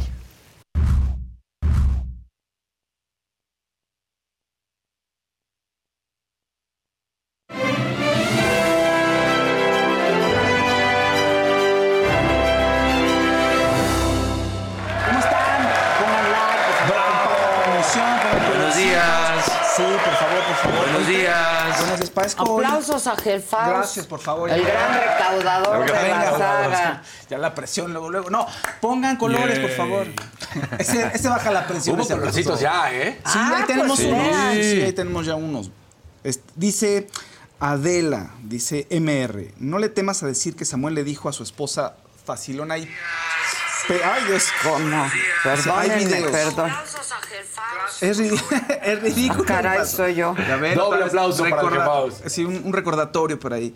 Dice, es ridículo y falso. Él le ganó al PRI por cinco puntos. ¿Cómo que no Dice le tema? A ver, que no le temas a decir que Samuel le dijo a su esposa Facilona y Pirú. Hay videos, es un ridículo y falso. Él le ganó al PRI por cinco puntos. Así está escrito el mensaje. Yo no, sé he oído ese. eso. Yo lo más que quisiera eh, escuchar que este audio es el de las piernas, ¿no? Que ese fue muy mal, Exacto, fue un mal exacto. momento, pero nunca le, le dijo piruja Yo ni nada por el estilo. ¿no? Este, Ernesto Mier manda un azulito. Magali López dice días a todos. Tenemos nuevo miembro, Jaime aquí al, Chávez. Aquí al pie del cañón, dice Magali López. eh, Hola, como todos los días. como siempre, es Adela, correcto. te ves súper guapetona. Vámonos, muchas gracias. Este es para ti, Casarín. Casarín, Dígalo. gracias por decir el MMCDMX. Solo para tu información me inscribí y pagué 550. Besos a todos. ¡Vientos! Eso. ¿Cómo le hizo? ¿Cómo le hiciste? Eh, Pues pagó Tili. 550. ¿Sí? No 700. No. Qué, pues, qué raro. Pues, ¿qué? ¿Qué hago? Reacciona. Yo- ¿sí? A ver. Pues no sé qué pasó. ¿Cómo no? ¿Cómo, le hiciste? Ah, te inscribiste al medio maratón, no al maratón completo. Ya, ya, ya, ya, ya, ya. Eso fue lo que hiciste, sí. Porque el medio maratón costaba 600 pesos. Ay, Y le salió tú en des- Y 550. le salió 550. 50 pesos de Ahí sí descuento. es como el 9%. Pues ahí sí, 550 contra Exacto. 600, sí. Ahí Pero son sí. 50 pesitos de... de, de- de- No sé. Ahí está. Híjole, hoy traigo como pura. Soy como ave de mal agüero. Puta, Mucha no, gente enferma. pasó? Mucha todo el mundo gente. tiene Sí, sí, gripa, sí. todo el mundo tiene influenza. Bueno, una de las personas que está mal de salud, pues es Lucía Méndez. Acabo de hablar con ella, Ay, qué pero bueno. cuenta. Bueno, lo que se sabía en ese momento es. Ella estaba regresando de Colombia y se empezó a sentir mal, empezó a tener dificultad para respirar y pensó que era el cansancio, ¿no? De la jornada de trabajo, del vuelo, pero entonces van y le hacen pruebas y resulta que tiene una influenza y es influenza severa y está en el hospital. Bueno, hasta hace un- ayer estaba un- llevaba como unos dos, tres días en el hospital en observación. Porque si la influenza está complicado y hay muchísima influenza en todo. No sé si a ustedes les ha pasado Hay un allá brote en de casa, influenza pero ahorita. un brote muy fuerte Sí. y, y ha tumbado, la influenza ha tumbado a muchas personas. Mira, qué triste, ¿no? O sea, piensas, ya pasamos el COVID, ajá, y hay influenza, y hay muchas otras cosas. Entonces, No pues, es lo que decíamos, es- el COVID es lo mismo, Faust, lo de que COVID e influenza vamos a estar que vacunándonos todos los años, así de fácil. Sí, sí, sí. Ahora, aquí el tema era que Lucía se decía que iba a entrar a Lagunilla Mibar por eh, a su- eh, Laura León, que iba a salir. Pero pues ahora vamos a ver qué ocurre. No sé si ya está al 100, eh, si es una recuperación rápida, si este tema de mantenerla en observación fue por prevención o si no había algo un poquito más grave. ¿no? Ahora te digo, estoy escuchando el audio. Reportando al momento, fíjense. Exacto. ¿Eh? Con Reportando Lucía. en vivo. Reportando en vivo con Luciana. No lo hagas tan notorio, platica acá. y Mientras luego ya. tanto, mientras tanto eh, Julián Gil, el actor argentino, fue diagnosticado por- con cáncer. Segunda vez que es un cáncer de piel y es una segunda ¿Cómo vez crees? que le da, sí. Entonces ya se sometió ayer al quirófano. Bueno, ayer más bien subió el post. Yo creo que eso pasó entre ayer y antier. Y le retiraron ya en la, en la zona afectada, ¿no? Se le un- encontraron un cúmulo de células cancerosas y le retiraron del pecho las células cancerosas. Ya en este año ya había anunciado que hace algunos años había tenido el mismo problema. ¿En la misma zona? Eh, No, en otra zona, es otro cúmulo. Lo que dicen es que no es que haya regresado el cáncer, si es otro tipo de cáncer. Es- tiene que estar en revisión finalmente seis- cada seis meses para que pues, no vaya a ocurrir nada grave. Dice él, oigan, pónganse bloqueador, ya ven, las consecuencias. Pero de los está cachando a tiempo. O sea, eso, Sí, es, eso es lo bueno. sí, lo está cachando a tiempo. Pero ¿no? es, es problemado el cáncer. no, terrible. Sí, sí. Y bueno, él- Bueno, les digo de Sí. Lucía. Este, voy saliendo poco a poco. Saliendo te llamo para despedir el año, entre otras cosas. Este, sí me dio duro, pero ya salgo en unos días y ya nos ponemos de acuerdo. Voy saliendo poco Ay, a poco. Sí, qué bravo. bueno, qué bueno, bravo, Lucía, te amamos. Bravo, Lucía. Yo amo a. Lucía. Sí, sí. Sí, sí. Oye, bueno, y rápido, Julián Gil, si, si no lo ubican, bueno, está ahorita en el maleficio haciendo de. Pues así de brazo derecho de Enrique Di Martino, que es el personaje que interpreta Fernando Colunga. Entonces, bueno, si lo quieren ver, o, pues ahí está, el maleficio. De todas maneras, si lo están viendo el maleficio, pues lo disfruten. A mí no me está gustando mucho, pero bueno. Este, saludos a Julián Gil y esperemos que esté bien. Ahora bien, fíjate, Shannon Doherty, la actriz de Beverly Hills 90210, eh, anunció en una entrevista a la revista People que su cáncer ya le llegó a los huesos. Eso es muy triste verla, pero también por otro lado es inspirador porque lucha. Dice ella, no he terminado de vivir, no he terminado con la vida. O sea, tengo muchas cosas que, que vivir y mi mejor recuerdo todavía no llega. Es lo que dice ella, ya está en etapa 4, en etapa terminal y sigue luchando y confía en que puede estar bien. O sea, confía en que se puede recuperar. A ver, ella en 2016 le diagnostican cáncer de mama, se somete a la mastectomía. Y todo bien, al parecer, pero le dicen, oye, ¿qué crees? Hay células que, no, que ya están en otro lado. Y entonces tiene que someterse a una quimioterapia y a radiaciones. Pero 2017 le dicen, ya, estás bien, estás en remisión, no hay que hacerte estudios periódicos, bueno, es, remisión, remisión te dan después de algunos años, pero estaba limpia Estaba y tenían limpia. que estarle haciendo sus revisiones periódicas. Bueno, pues en 2020 resulta que se da a conocer la noticia que regresó el cáncer y ya en etapa 4. Terrible, el cáncer, en ¿en 2020. Este, ya en el cáncer de seno le regresa, etapa 4 se empieza a esparcir por otros lados y justo a principios de este año, bueno, ella subió un video en el que dice, tengo, ya hay metástasis en el cerebro, entonces se opera y se Ah. quita ahí un, un tumor que tiene. Eso lo cuenta en la revista People y además ya tiene un podcast donde está platicando sobre su enfermedad y sobre ella y sobre lo que es y lo que ha vivido y las ganas que tiene de seguir viviendo es interesantísimo. Está muy joven. Está, sí, o sea, tiene, me parece que 50? 52 años, un poquito Ay, más de 50, como 52 años. Y lo que dice ella es, a ver, la gente piensa que el cáncer, la gente con cáncer, pues ya, nos tenemos que retirar a nuestra casa, ya no hacer nada y estar ahí casi casi, No. irnos a morir. Dice, no, somos, así dice, vibrantes, tenemos mucha energía, tenemos muchas cosas y sí tenemos esta condición, pero esto nos ayuda a ver la vida de una manera distinta. ¿Esta entrevista cuándo la dio? ya en People, en la revista People, está ¿Pero en la portada. Ah, hace un par de- ahorita. ahorita, sí, sí. Ayer lo subió, subió, empezó a subir los videos. Bueno, pero si ya tiene metástasis en los huesos, ya, o sea, ya está en un momento. O sea, está cáncer terminal, pero Sí. bueno, mira, ella, pues ella tiene el fe. le sacaron el tumor. del Sí, el cerebro sí. Lo pudieron sacar. Lo pudieron sacar. Pero el tema, pues ahorita ya está, sigue invasivo el cáncer, ¿no? O sea, sigue expandiendo. Pero bueno, ella está contenta, se le ve muy bien en el video, se le ve muy bien en la entrevista, de verdad. Me da esperanza también y a la vez es triste, pero bueno, mira, es algo con lo que nos tenemos que enfrentar todos, ¿no? Con que hay un, pues hay una, un- ahora sí que un tiempo límite. ¿Ya ¿no? viste En la fin. entrevista con el doctor Simi o no? Una parte sí, una parte Hay sí. una parte donde dice, igual yo nací discapacitado. Es que me conmovió muchísimo eso. Dice, yo nací discapacitado, pero todos vamos hacia allá.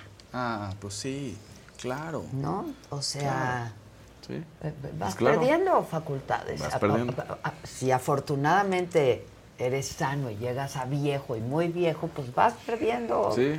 ¿no? Algunas cosas y, y a- y todos vamos, Todos para, vamos para allá. allá, No porque poder aunque- caminar muy bien Exacto. o no...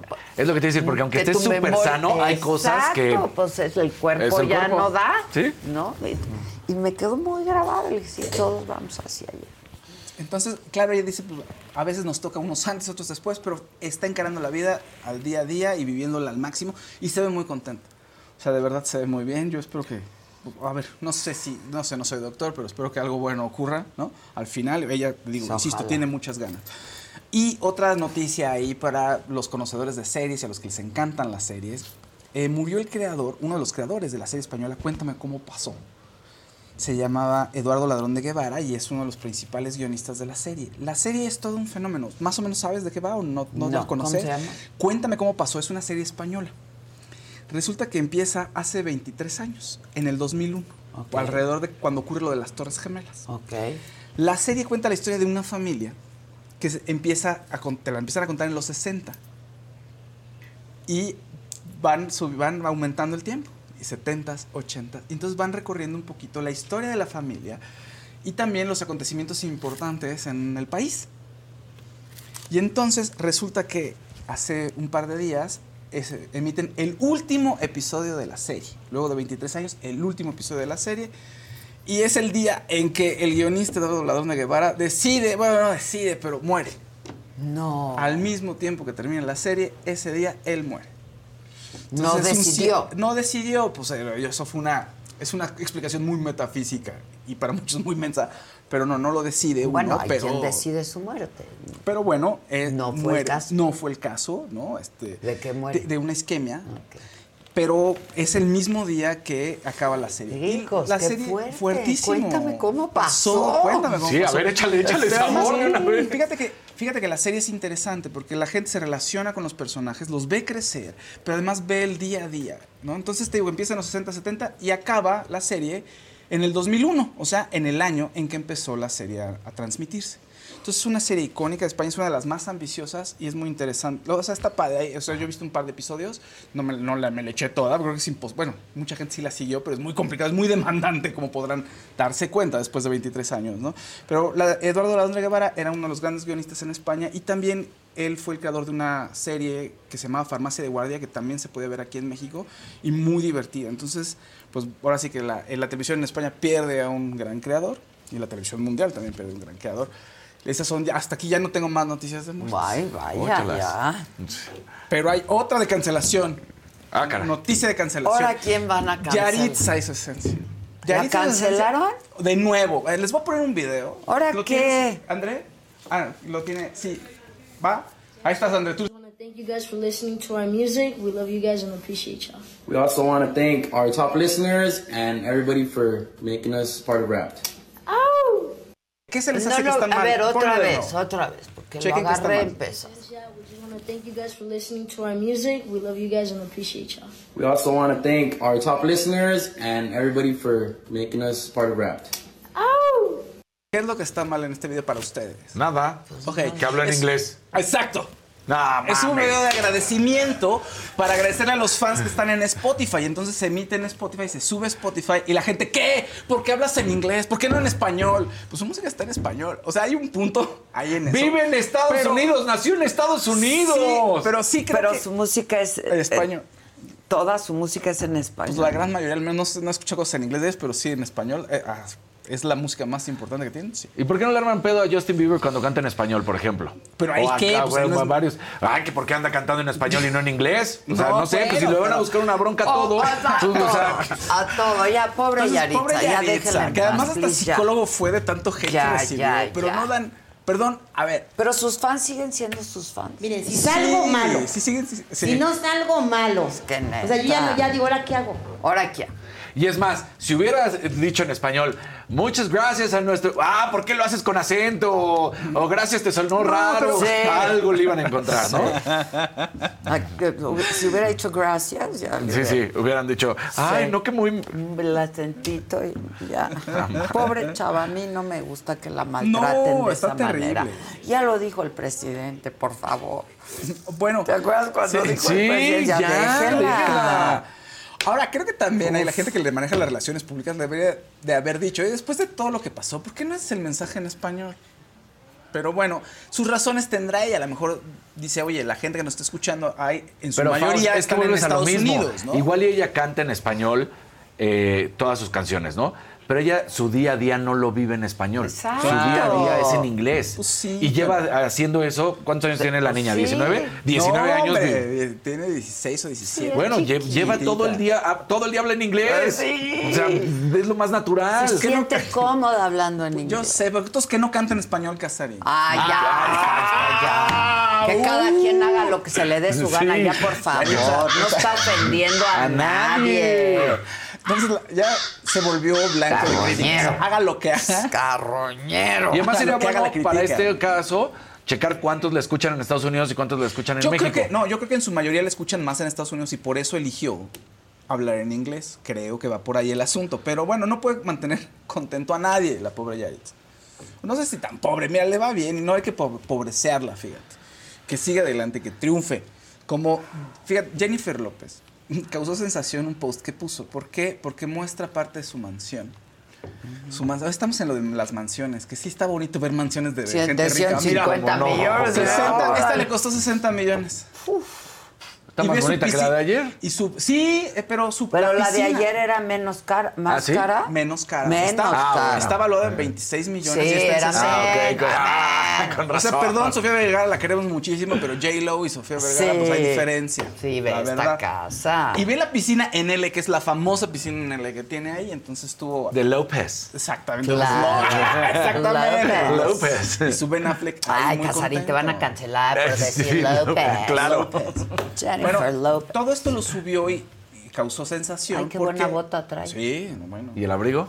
No, ese Ese- abrigo está. A ver, la Mesón Misha que nos diga Que nos de dónde es ese abrigo. Yo no sé la Mesón Misha cómo le hace. ¿Cómo le hace para, Para descubrir todo? todo. Pero que sí, a la ver, Mesón Mesón Misha, ¿me Misha. puedes decir ese abriguito de la J-Lo? El disco, eh, bueno, este post lo subió porque está promocionando su disco This Is Me. Es un guiño al disco This Is Me Then, que se lanzó en 2002 cuando estaba con Ben Affleck. Desde entonces no saca disco, no, sí, ¿no? No, no, no, ya No. tiene varios. Ah. Lo que pasa es de que en el 2002 este, saca su disco This Is Me Then. Then, entonces, y está celebrando que está con Ben Affleck. Truena dos años después o tres años después. No pasa nada. Pero ya vuelven. Y ahora eh, vuelven y ahora retoma el concepto This Is Me Now. Entonces saca este disco y la gente está contenta y emocionada por los dos. Ben Affleck no sé si se le está pasando bien, pero siempre trae carota. Algo le está pasando en ese matrimonio o está muy cansado. O no estamos sé. leyendo de más. Pues también puede ser, pero ¿por qué tan cansado? Al rato siempre? vas a querer leer la- la- la- lo que escribe la gente y vas a decir que ese matrimonio no sirve. Casarín, no hagas esas cosas. estás con todo, Casarín. ¿no? Sí, mejor les leo las cartas. Casarín. No sé, léenos, léenos. Que sea nuestro pasatiempo favorito, Exacto. la lectura. Sí, bueno, pues ahí está. Pero ¿por qué la no nos enseñas la mansión? Ah, la mansión. Vuelve la O sea, nada más está ahí. La de mansión en el video está, mal- está Ah, sacando, qué está eh, poniendo imágenes Mira de qué bonito. afuera de la casa. ¿Y pero no podemos ver emocionó. fotos? Las fotos de la mansión interior. A ver, ahorita te busco. Lo que sí es que está en el tope del. O sea, porque es de los dos lados, Sí, cerro. O sea, está en. está increíble, está en una colina ahí. Sí, está una arriba. montañita. Es en Bel Air.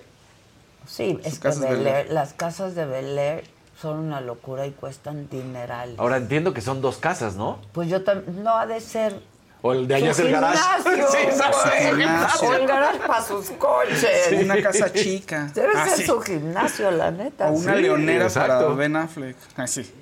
¿Qué tal? Yo ya pensando. Para que Ben Affleck se divierta ahí Pues un sí. rato. A ver, ahorita te las paso. el- Está Lili allá, ¿verdad? No eres Ahora, tú ¿esta es la casa de ellos? Sí. ¿O es la casa de ella? No, es la casa de ellos, es la casa de ellos. ¿Cómo? ¿De ella? De- bueno, o sea, la- no, la compran, pues se va, están viviendo juntos ahí. Por eso, pero Ah, no- la acaban Sí, de la, comprar. acaban- la compraron hace algunos meses. Ah, es de ellos. Y le mandó a hacer su alberquita en Pues, Disney. A ver, oigan, a ver, o sea, tú- sí, o sea, tú te casas con una mujer y compras la casa, no dices, o sea, le compras la casa a lo mejor a ella, o compras una casa y dices, es de ella, ¿a poco no? Como hombre. Pues así debería Pues así de es. ser. Así es. No corro con tanta Claro. suerte. Así debería de ser. Sí, Pues sí, entonces, por eso Sí, está la, dices es su casa, pero igual y en este caso. la piscina está en L por eso. Así que tal, porque es de López. López. De, de Jennifer López. A ver, te estoy subiendo las imágenes, Lili. Ya están, están con números. Si ahorita que las puedas bajar para que veamos la mansión. No, pues es impresionante. Todas esas mansiones son impresionantes. Ahora, yo la de Sofía Vergara, pues la vi increíble también. Yo no Ah, sé. no, bueno, cualquiera quisiera tener una de esas pero casas. imagínate la diferencia de 25 mil, casi 25 millones de diferencia. O sea, pues ¿qué tiene la mansión de, lo- de Jennifer? Pues la tiene ¿Qué es lo que- ahí. Había, La una- tiene ella. había un programa, ¿no? ¿Era de MTV? Sí, de las casas y que de entraba, sí, Hollywood, sí, sí. claro. Sí, sí. Sí, Pero eso sí, ya tiene sí. un rato, ¿no? Pero tú sí se ve el interior. El interior no lo pone en el video. El interior las saqué yo de, de la red para que las veamos. Ah, pero ya Tiene una se- sala de cine y todo. Sí. Ah, no, ha pues de ser mira. la sala de cine. No, yo digo que esa casita adjunta. No, como dice, debe ser oficina, gimnasio, su etc. gimnasio, sí, claro. Lo demás es la parte social e íntima, privada, ¿no? Exactamente. Oye, pues. Si llegan y ahí ustedes se quedan aquí, ustedes no pasan a la casa. A los que vayan a trabajar o invitados. ¿Qué? No, no hay casa. No hay casa. ¿No hay casa? Bueno, hay colores. Hay Al- colores. al- a- sí, la subí ahí a mi. A la de hoy, sí, al, al drive. Mánselos ahorita a Josué y ya. No, se los mando. Sí, a ver. Tienes razón, te lo mando por acá. Sí. Hay un- dos verdecitos más. Eh, Magali López. Días a todos. Aquí al pie de. No, este ya los habían, me los acaban de mandar, pero no, ya estaban leídos. Ya están leídos y escritos. Leídos. Mire, ahí va. Ya vamos. Pero bueno, está pero, podemos leer mientras lo que los otros mensajitos que la gente nos está diciendo. Ya un, un color. Otra vez en. Sí. A ver, Otra Berta vez. Navarro, es ¿Qué les buenísima la entrevista. hijo? Sí, es buenísima la entrevista con el doctor Simi. Es maravilloso su don de servicio y apoyo. De veras, yo. un tipazo. Es un tipazo, yo me encariñé muchísimo, de veras. Este, compártela. ¿Quién dijo? ¿Berta? Berta, Berta Berta, Navarro. comparte la entrevista. Luego, Juanjo Se Moreno. merece que todo el mundo la vea. Juanjo Moreno dice, esa casa de Sofía hasta aeropuerto puede ser. No sé, no, la de ahorita es de J-Lo. Esa ¿no? es. Ahí está. Luego te vuelven a insistir en un verdecito MR. Dice que no tenga miedo la Adela de decir lo que dijo Samuel a su esposa. Hasta hay videos de que le dijo había- fácil. eso- No, o sea, lo volvió a insistir. Ah, insiste. Volvió yo no tengo miedo, yo nada más no los tengo. Sí. Mándalos. Manda- Exacto. O sea, o sea. Luego, eh, ¿cuál fue una ¿De dónde son tus botas, Adela? Están increíbles y tú bellísima. Ay, muchas gracias. Muchas gracias. Bueno. Es que se ve como que la bota es. Dicen que es UG. Por aquí Alex Mopa dice, ¿no ¿Son serán? Uggs? Sí, yo las tengo, pero en otro color, pero no sabía si eran o no eran. Con Verizon, mantenerte conectado con tus seres queridos es más fácil de lo que crees. Obtén llamadas a Latinoamérica por nuestra cuenta con Globo Choice por tres años con una línea nueva en ciertos planes al Nemery. Después, solo 10 dólares al mes. Elige entre 17 países de Latinoamérica como la República Dominicana, Colombia y Cuba. Visita tu tienda Verizon hoy. Escoge uno de 17 países de Latinoamérica y agrega el plan Globo Choice elegido en un plazo de 30 días tras la activación. El crédito de 10 dólares al mes se aplica por 36 meses. Se aplica en términos adicionales. Se incluye hasta 5 horas al mes al país elegido. Se aplican cargos por exceso de uso. Mi gente, ¿cómo están? Yo soy Nicola Porchela y quiero invitarlos a que escuches mi nuevo podcast Sin Calzones, en el que con mi amigo Agustín Fernández y nuestros increíbles invitados hablamos de la vida, la fiesta y nuestras mejores anécdotas. Y obviamente todos los detalles que no contamos en ningún otro lugar, solo lo van a tener acá en Sin Calzones. Ven a escucharnos como más nos gusta estar sin calzones. Ustedes ya saben que nos gusta andar sin calzones por todos lados y a ustedes les gusta vernos sin calzones. Esto todos los jueves en cualquier plataforma donde escuches podcast y en YouTube. Buena Sí. bota, mañana me la voy a poner. mañana que es bien. Mira lo que dice Chavarro. Fíjense, mucha gente va a decir, ay, pues Selena también era así, cantaba en español, pero no lo hablaba. Pero ¿qué creen? En ese entonces no había redes sociales. Pequeña diferencia. Pues sí, pues ¿Ah, sí, sí? es la verdad. Dice, no había, no había ninguna diferencia. ¿Todo bien? ¿Todo, ¿Todo bien? bien? No, ya le subí las fotos a Lili, le estoy diciendo que están en el drive. Dice Elena Zurita, yo cuidé niños americanos. ¿Qué? Yo cuidé niños americanos guerrero. Yo no hablo inglés y ellos hablan español y mucho mejor que, y siendo gringo, los papás doctores. Ah, que hablan mucho mejor inglés que, este, ¿cómo? No entiendo tu mensaje, Elena Zurita. Yo cuidé niños americanos guerrero. Yo no, yo no hablo inglés y ellos saben español y mucho mejor que... Yo, que, que y siendo gringo los papás doctores, ¿no? Pues, ¿Yo? padre, Pues yo no mensaje. fui. Pues yo no fui. Sí, Yo no, no fui, no padrísimo fui, el mensaje que leí. No le entendí nada el mensaje de Elena Zurita. A ver, Estaba- repítelo. No, no está, o sea, no lo leí porque dije, ah, mira, yo cuido niños americanos en Guerrero. No hablo inglés y ellos hablan español mucho mejor que y siendo gringo. Que yo y siendo gringo, supongo que es lo que dices. ¿Yo? Pues yo no fui. Pues yo no fui. Yo no fui. Yo no fui. Está pésimo. Perdón. Mi comentario no entendí el no entendí. No le entendí el comentario Un verdecito de. Adolfo Fuentes. Adela Hermosa, Bro Casarín y mi querido Jefaus. Los saludo, les mando bendiciones y sigo siempre con ustedes. Son lo máximo. Maca se te extraña, verdecito y miembro de hace 16 meses. Luego, ese, verdecito. Casarín, ya se te está empezando a ver más el cuero cabelludo. Ya está, tienes que ir. Es que se cortó el pelo. ah, el cuero Sí, cabelludo. se- Me lo corté. O sea, Sí. cortitito, sí. ¿Qué navaja? ¿Cómo? A dos. A dos, sí. El otro día me decían, ¿por qué te cortito? Le digo, pues siempre me ha gustado cortito. gusta? Sí. ¿Qué más? Recauda, Ya, jefa. pongan dinero, por favor. Mira, ahí está la versión de J-Lo. Pongan dinero. Ah, a ver, yo la quería ver. Órale. Uy, sí está mucho más bonita que la de... La de Sofía es más atap- es otro estilo, La ¿no? de es más. ¿Cuál Ay, vimos ayer? La de. Sofía Vergara. Uf, qué cocina. Uf. Está muy preciosa. Le Bien. falta espacio a la parrilla, pero podemos hacer Exacto. maravillas ahí también. Ay. No, mira, Susinito, qué bonito. Ay, y tiene a Ben Affleck y a Sí. J-Lo con sus pósters. Claro, pues ahí está su, su salota de televisión. No, Es pues cine, ahí está. ¿no? Sí, Sí. pues es una Sí, pantalla. Es una mini sala, pues tienen sus proyecciones.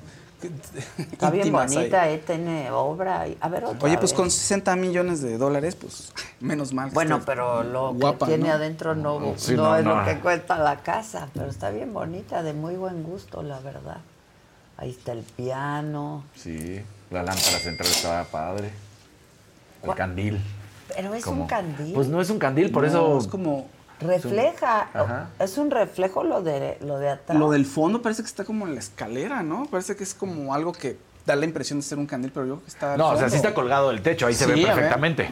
O sea, Ah, sí está Sí, es colgado. Sí, aquí es se la ve. lámpara. ahí está. Se ve espectacular. Pero no llega a ser candil, sino es de estas como de nuevo diseño, Ajá, ya sabes. Sí, sí, sí. Sí, está padrísima esa lámpara. Y luego ese cuadro que tiene ahí. Uf, Los dos están increíbles. Increíbles. No, ella muy bien. Sí que sí. Ella muy bien, la verdad. Su campanota. Está muy bonito. ¿Qué dice? Es lo que estaba leyendo. Aurel Berger. Berger. Sí. Oh, Berger. no veo. Berger. No veo. Pero sí está bien bonita. Uy, ese gusta. Está bueno. ¿Cómo no? pues muy oye, bien, Claudia- qué bueno, que disfruten. Claudia casa. Valdés dice, ayer mandé un azulito y no me leyeron, a ver si ahora sí que es verdadero, me hacen caso. Saludos a todos cuando regrese, cuando regresa mi maca, excelente. Un saludo. Saludos, Claudia Saludos. Valdés. ¿Qué más? Claudia Valdés. Pues yo ya. ¿Ya? O sea, yo ya. Pues va. ¿no? Perdón, no lo escribí bien, dice Elena Zurita. A ver, a ver. Cuidé niños, gracias, yo tampoco lo leí. O sea, yo también no entendí nada, entonces te leí y nos seguimos los dos de fila. Elena Zurita dice, perdón, no lo escribí bien. Dice. Ah, los, yo eh, ¿Yo? Pues yo no cuidé fui. niños americanos Pues yo no sus fui, papás son yo no fui, yo doctores no fui, y los no jóvenes hablan mejor español que yo. O sea, lo que se refiere es que Yalitza y su esencia que no tendrían justificación de hablar solamente inglés o de vivir el tema en inglés si sus papás son de acá. Es lo que estaba diciendo ella. Ahora Azulito No de MR eh, le sigue con lo mismo. Claro que te los mando. ¿A dónde? Aunque están en X. Pues, Ah, pues. o sea, sigue MR. ¿Pero qué? Manda las Manda ligas, las MR. ligas, compadre. Pero diciendo lo que dices, que, que eso dice, ¿no? O Exacto. sea, la no- liga en donde, di- donde se oye lo que dices que dice, porfa. ¿No? Pues Los veo muy ensimismados, Sí, sí, sí. muchachos. No, no, ¿Qué yo, yo los estoy leyendo todos, estamos esperando. Nada, La cocina parece laboratorio. Luego Cosa dice, esa cocina le faltan manchas de mole. Se nota que no la usan. Ah, es como, hay cocinas que se ven muy... Pero yo Sí. creo que sí cocina. No, yo sí creo. Sí. Oigan, nada más quiero decirles que entrevisté ayer a Dal Ramones. Y me divertí, me reí muchísimo, la verdad. Y él lloró. Y pues nada, vino a contarnos, entre otras cosas, pero fue lo de menos. La verdad, le dije, ¿ah, vienes a promocionar ¿Sí? algo? Ah. Este, que este va a estar en un cuento de Navidad. Un cuento de Navidad. ¿Cuándo, se, ¿cuándo está? Se estrena el 8, 8 de diciembre, un cuento de Navidad. Pero él no lo, él. En un cuento de Navidad. Adela nunca Cuento hace promoción. Aquí estoy. En un cuento de Navidad, Teatro San Rafael. 2 de diciembre en el CCU de la UAP, en Puebla. 5 de diciembre en el Teatro Galerías en Guadalajara. Luego el estreno a taquilla es el 8 de diciembre en el Teatro San Rafael. Cuento de Navidad, el musical es la Big Production, es el show que se presentó en el Madison Square Garden. Y Alan Menken, te digo que hace la música. Ah, no te había dicho. Él, él es el autor de la música de La Sirenita, de, de Aladino, de. Ah, muchacho Ladino. ¿Y No, quién hizo la adaptación? Sí, muchacho Ladino. Sí, muchacho Ladino. Y también hizo La Bella y la Bestia. O sea, la música es hermosa. Espectacular. Y eh, hay otros, los libretistas también extranjeros, y se hizo la, la adaptación tal adaptación. cual. O sea, se hizo la traducción. Pero es la primera vez que se va a, En- a poner en México. Es la primera vez en Ciudad de México, porque hace cuatro años hicimos la versión en, Monterrey. Ok. Solamente Monterrey. Ahora es México, eh, Guadalajara, Monterrey y Puebla. Ah, y, y en, y en Monterrey, en mi tierra, vamos a estar 15 y 16 de diciembre en el Auditorio Pabellón M. Ok, buenísimo. Ok, y luego vean mi programa que es la siguiente semana. Exacto, la siguiente semana. Chao, me voy, te llego con tu invitada. Bueno, ya hizo su promoción, ahí está tu promoción. Ahí está la promoción, que no se diga que no. La verdad me reí muchísimo. Es de una agilidad. Sí. Es de una agilidad, de verdad es talentoso Adal, la neta. Y pues sigue vigente. Muy vigente, Muy además. vigente. Y vigente. le hice ahí unas preguntas. Sí, con jiribilla. Dijo, sabía que me lo Que ibas a para allá. Sabía, posté. Así te dijo. Ay, pásenme mi... A ver, voy por él si quieren. Dicen que supuestamente ya me lo mandaron en Instagram ese mensaje. Loli Este, me dice, Jazz. ya se lo mandé a Josué. Hay alguien por ahí. Diana, Pero pásame no el librito azul que está ahí en la recepción. César Lobo dice, mi esposa trabaja en una escuela Montessori, enseñan a sus alumnos español, la mayoría son anglos. Ahora es una tendencia en Estados Unidos, gente por lo menos bilingüe. ¿Ves? Hay gente que dice que Yaritza debería de hablar en español, no lo digo yo. Habla, sí Pero, habla. pues que sea más... ¿Fluida? No, ¿Y que- por qué tú no hablas en un francés, francés fluido? fluido. A ver. Sí. Porque je ne sais pas. Ah. Porque je ne sais pas. Sí, je ne sais pas bien. Este, por la neta, o sea, qué exigencias. Mis abuelos hablan árabe, hablaban árabe, Claro, yo no hablo. Sí, o Pues sea, qué, sí. qué ganas de querer ver todo lo malo. O sea, Ya, la verdad. Bueno, Dice, bueno es llevarte más. Cuesta menos en Chedraui. Eso es lo bueno. Eso es lo porque ahora en el mes de diciembre, llevarte más cuesta menos. Aprovechen para esta época de regalos, no hay excusa, encontrarás el regalo ideal. Es que hay de todo para todos los, toda la familia, juguetes, eh, para los chavos, los hijos, los sobrinos, ropa de frío. Hay Todo lo que ustedes hay quieran para- comprar el, la- el térmicas, underwear. Exacto. el underwear, el underwear. la Ay, me van a decir que por cómo digo underwear, pero bueno. Ah, sí, Sí, sí, no, o sea. la ropa térmica. y todo lo que necesitamos para la cena. ¿qué más? Exacto. Si El necesitan pavo, copitas. El los romeritos, el relleno. Pásame. Un platón ahí en medio para Uf. poner los- la botana. Oye, y ya se va a libro, Es que además, acuérdense que es dibujante. Este. Adal, y entonces yo tengo este Mira, libro en la recepción y el que quiere, pues pasa y dice algo. Ahí está la del Brody. El Brody. Estoy buscando la comadre. El Rodrigo, ¿eh? Este es de Jesús. Ahorita llegamos. Espérenme. Saludos desde Sheffield, Inglaterra. Los amo. Aquí no hay Chedraui, dice Bárbara Gómez. Ahorita lo armamos. Exacto. Dice, con cariño y admiración, Adela, gracias por tu invitación, eres la mejor. Jorge Campos, inmortal, ¿eh? Jorge Campos se come. Gracias por tu invitación. Con cariño y admiración, Adela, gracias por tu Ere. invitación. Ah, Ere, Ere, Ere, la mejor. Ere la mejor. Claro, Ere. Ere. Ere del Brody, lo amo. Sí, sí, sí, Ere la mejor. Jorge Campos, inmortal. Maca ya escribió. Y entonces, que de hecho es para que hagan dibujos en realidad, este libro. O sea, escriben algo, pero hacen un dibujo. Y puso todo mi cariño, me encanta hacerte reír, Adal Ramón. Está bien bonito. Es que siempre que lo veo me hace reír, la verdad. Oye, pero ¿quién te hizo el, el, quién lo confeccionó? El, Ah, lo compré. Lo Está compré. bien bonito. Y traje tres colores de tinta. ¿Tú dibujas? No, malísimo. Bueno, pero puedes hacer lo que quieras. Puedo hacer palitos y bolitas. Pues lo que quieras. Un gato ahí. sí, lo que exactamente. quieras. Este.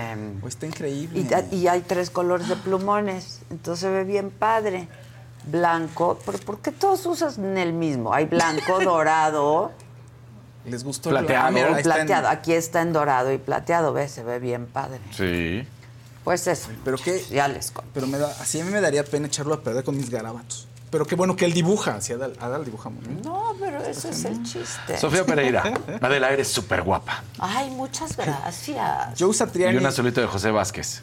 No, Disculpa. No, el que Joe Satriani pregunta es árabe o persa farsi. Ay, qué específico. Sí sabes, o sea, sí sabes que Mis qué abuelos. modalidad, sí. Dice árabe o persa farsi. Pregunta Joe Pues Satriani. árabe de mm, Siria, eran de mi abuela de Damasco, en Siria. Y- Este, otra abuela nació en Palestina. Y sí, sirios, árabes. Mira. Así la cosa.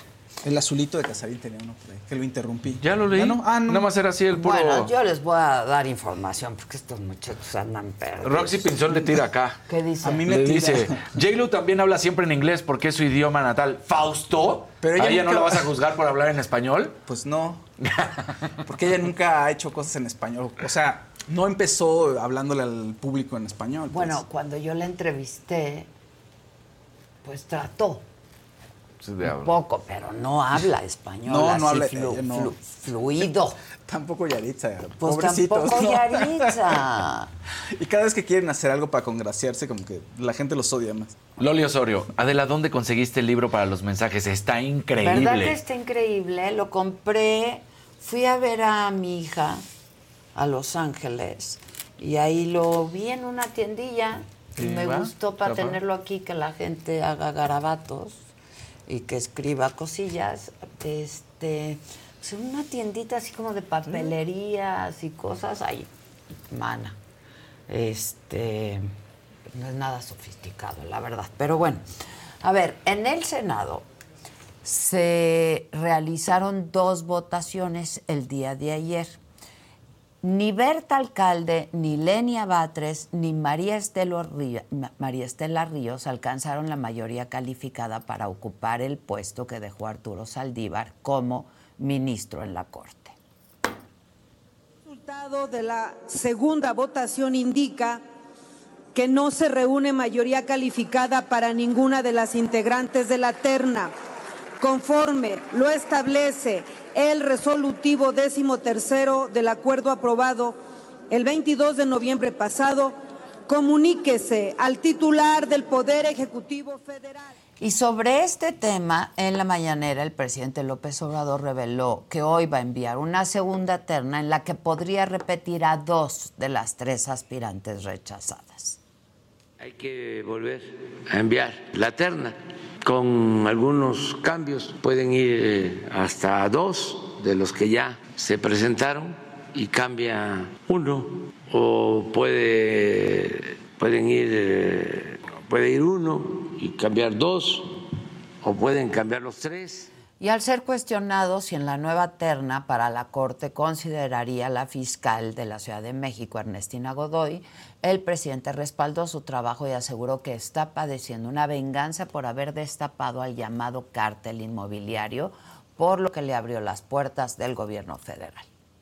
Y a ella le tocó denunciarlos y abrir las carpetas de investigación. Entonces, ese partido, en venganza, hablando en plata, ¿no?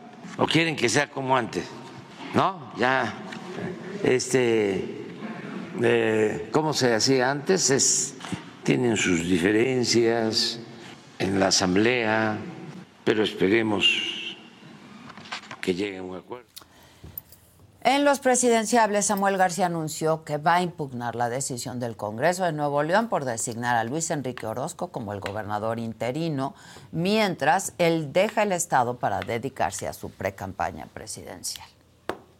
Que voten lo que quieran, yo estoy seguro que en tribunales voy a ganar y que no pase a mayores lo que hubo ayer en el Congreso. ¿Hay gobernabilidad en Nuevo León? No, pues mira, siguen llegando inversiones, estamos todos bien contentos aquí en Navidad, no hay por qué llevar un conflicto menos político, pero bueno, ya sabemos cómo se maneja el PRI y el PAN, no vamos a caer en provocaciones, que a todo el mundo le pido que estemos tranquilos, no hay necesidad de tener tensión política.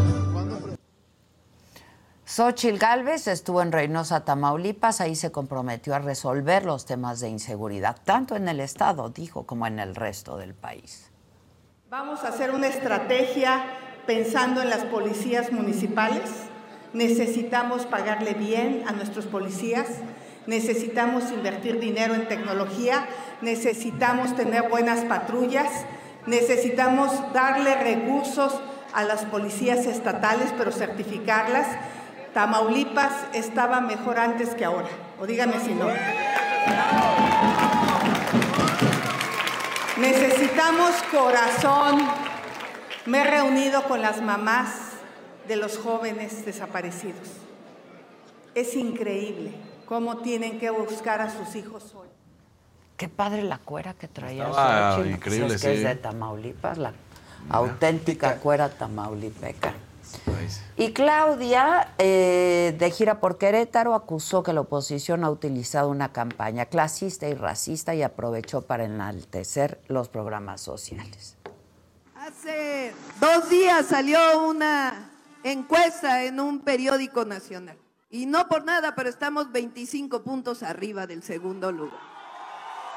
Y luego leo a veces algunos comentócratas, ya ven, se llaman comentócratas, que dicen, no es que compran a las encuestas nosotros. ¿Cuándo? No, es que no podemos explicarnos cómo ocurre eso. Pues no somos iguales, exactamente. ¿Y saben por qué estamos arriba en las encuestas? Porque nosotros queremos a nuestro movimiento. En temas de seguridad, el Ejército y la Guardia Nacional detuvieron a César Alejandro Silva Delgado, alias el Tartas, presunto jefe de plaza del cártel del noreste en Nuevo Laredo, Tamaulipas. Al momento de ser detenido se le decomisaron 2.000 pastillas de fentanilo y armas. El Tartas rinde su declaración ya ante la Fiscalía Especializada en Delincuencia Organizada. Pues esto es de lo más importante hasta el momento y ya les di información de primera De mano. lo que está sucediendo. De Lucía. Sí, de Lucía Exacto. estuvo buenísimo. Sí, qué bueno, ¿no? Qué bueno. Sí, me preocupé, la verdad. Pues sí, oye. Qué bueno que está bien. Oye, que, ¿Qué? que estaba viendo que una de las personas de aquí dice que alguien jugó con tu abuelo. Su papá. Sí, ¿Te lo José, leíste? lo leí, le contesté, le dije que qué padre, José. Pero que cuando eran niños. Me dijo, mi papá jugó con tu abuelo cuando era niño. Eh, déjame, lo vuelvo a encontrar. Que en un. En un Una- eh, ahora sí que en el barrio. ajá, ¿no? exactamente. En el barrio jugaban juntos. Sí. Que estaba la Tota Carvajal también ahí jugando. con que- Aquí está José Álvarez Casarín. Mi papá jugó con Horacio Casarín en un modesto equipo de barrio cuando eran pequeños. El equipo y el barrio se llamaba Clavería. Lo mismo la Tota Carvajal y el Vallenato Camacho. Qué padre.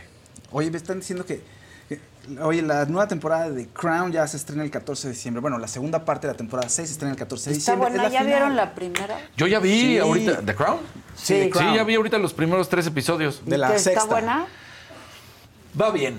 O sea, sí, sí empiezas a ver cómo está con Dodi y cómo la, la relación. Entonces, todavía falta, me, me- me falta la. O sea, sí te hacen ver y sí te hacen pensar que todo lo que va a pasar, que ya sabemos qué es lo que va a pasar, sí viene orquestado por, Por los altos mandos del por los altos mandos de la realeza. O sea, sí Pues te, sí- les cuento sí- sí lo te que hacen, vi ayer. te hacen verlo así. Les cuento un chisme. Ajá. ¿Cómo se me olvidó mandártelo, Fausto?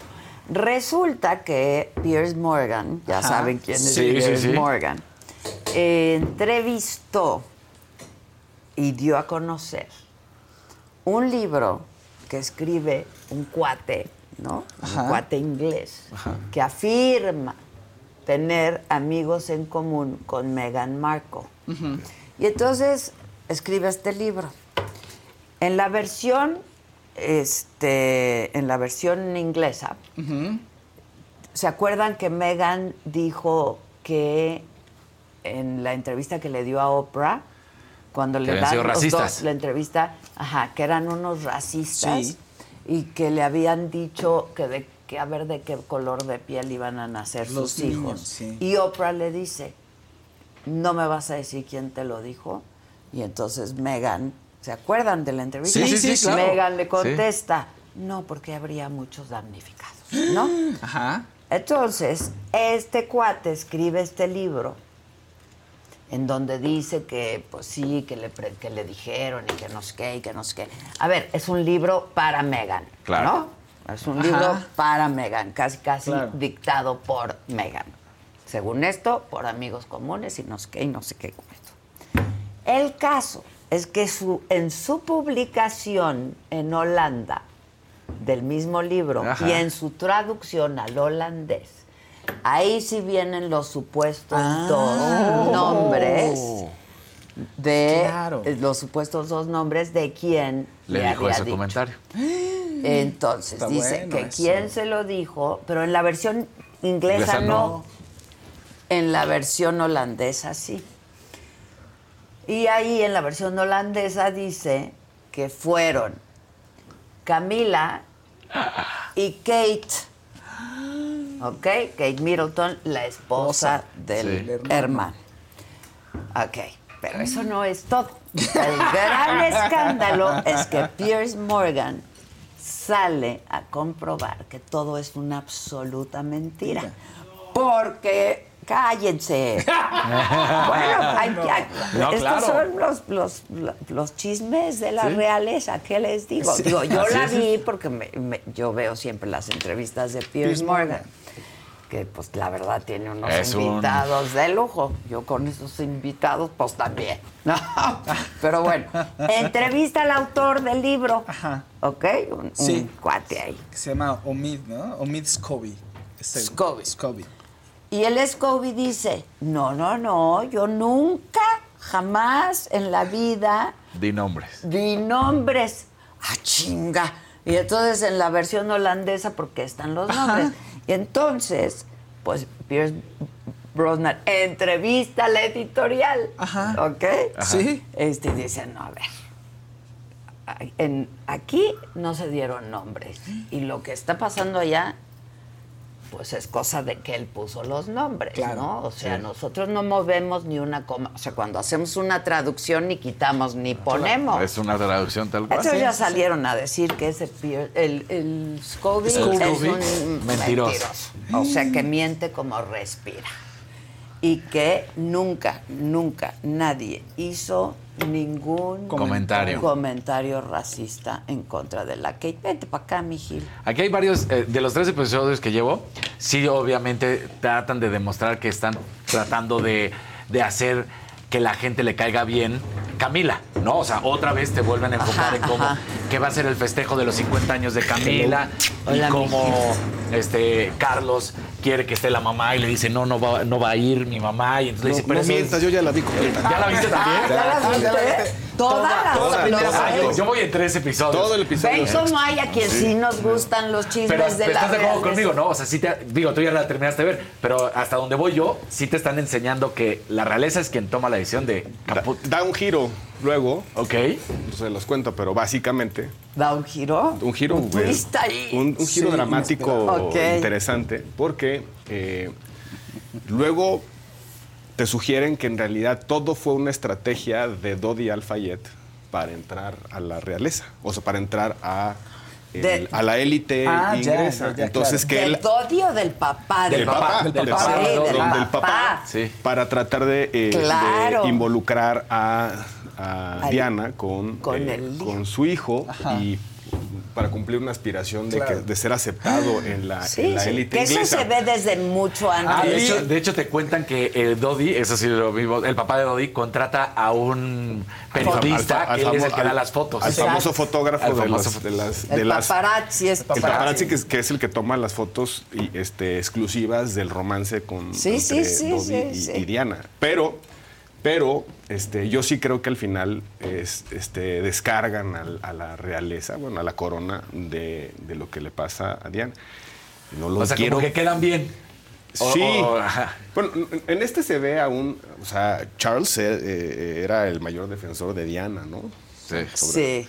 Este, sí, sí reivindican un poco a Camila en un papel absolutamente discretísimo durante la crisis de, del Al-Fayed y, Sí, y sí, sí. del afer Al-Fayed. Que, que es cierto, tenía es cierto, un papel ahí. Sí, salvo ahí un cumpleaños, etcétera. Y pero luego, este, eh, donde viene el giro dramático es esta parte de todo lo que supuestamente hizo el papá de, Alfa, de Dodi Al-Fayed. Eso está ya- y ya- bueno.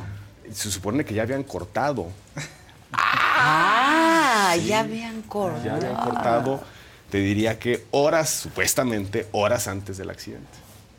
Platican y dicen, oye, pues esto no está jalando, yo no soy. Pero, ¿y el anillo? instrumento se lo devuelve. bueno, lo llevaba ahí, supuestamente, y se lo devuelve. Y entonces, porque no, más bien no se lo acepta. Ándale. Y, y le dice este, eh, Diana que no va a ser ella instrumento de las pretensiones de El papá. del papá. Sí, porque en, Así en- te lo pone. en uno de los en el episodio cuando Está los descru- bueno el No, twist, este giro dramático. Pero espérense, ¿se acuerdan de esta fotografía? yo sí me fui como, como este. Te dejas, las viste todas de seguido. Sí, como gusano este, No, yo vi tres episodios y ya, a ya mí dije, me ya gusta, ¿eh? Las historias de la realeza. No, es que todo el mundo, nada más que la gente dice, no, Pero más allá de eso es que, digo, a ver, el- yo creo que el siglo XX y buena parte del XXI se explica por un personaje, uno de los personajes emblemáticos del siglo XX. XXI, Elizabeth, claro. Elizabeth. Claro. ¿Cuántos, cuántos eh, primeros ministros vio, etcétera? Entonces, digo, también te cuentan un poco de la política. Y la historia, Sí, la historia. claro. Cómo, cómo digo, ya, lo- ya esto... no todos eh, son los chismes no, de no, los no, este, largos pasillos ¿Cómo de palacio. Cómo la, cómo la realeza juega también como un soft power, ¿no? Claro, Como una, como una claro. palanca Sí. diplomática. Buen gestor, Va- ¿no? va- sí, y, y- y además cómo sirve de legitimación política. Eh, Tony Blair se da cuenta de la, del magnetismo que tenía Diana y hace unos funerales que no quería Sí. hacer la, la- La corona porque dijo, por de aquí soy, ¿no? Claro. Este, Claro. y entonces crean ese, crean todo ese personaje o ese legado de, de- de la princesa, pero como desde el punto de vista político, la realeza también tiene, juega, Juega. un rol Sí. de legitimación, Sí, de, claro. de- de muchas cosas, ¿no?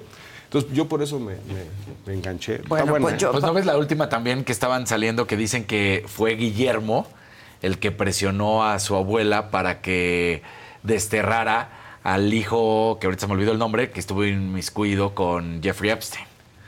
Que fue realmente Ah, Guillermo. ya. Ah, el hermano Ah, de Carlos. Ajá, que porque Carlos y los demás no querían y que Guillermo le dijo a su mamá, no, no, lo tienes que desterrar porque nos va a hacer un daño inmesurable. Pues no pasó mucho tampoco. No, no, ahora, entiendo que vienen otras, eh, otras este, Sí, otra- temporadas. ¿no? otras Alrededor. seis, Ajá. Y- ¿no? y- Vienen seis episodios más. Es la segunda parte de la sexta temporada y es la última. Ya con eso cierra. pero ya, es, ya, toca, ya van a tocar a la, digamos, la edad adulta de Sí, los hijos, ¿no? Claro, Sí, y sus sí. Yo creo, que, van- matrimonios. yo creo que van a contar un- una historia, van a poner a, a, a Megan como una gran villana. Es- creo. a mí no me cae bien Megan. Te voy a ¿eh? decir por qué. Yo no porque- sé ustedes. ¿Por qué qué lo opinan. A intuyo? mí me cae mal desde que además afectó la ley de los audaces, porque por ella terminaron la claro. serie y era genial. Qué necesidad. Genial. Solo por sus ambiciones. ¿Cuántos estudiaron derecho para exacto. hacerlo? No, Ellos. Suits es genial, No, es genial. Para mí, ¿Y cuántos Claro. le copiamos Wow. los trajes a los? Sí, caray. Y la verdad es que es por ella que, a- que adelantan el, todo ese Sí. porque ya no podía Yo actuar. también coincido. Sí. Por su culpa. Pero hay una, hay una línea ahí argumental Pero creo que- en, la, en, en la, una relación de complicidad muy cercana entre los dos príncipes, ¿no? Entre, los, entre Harry y Guillermo.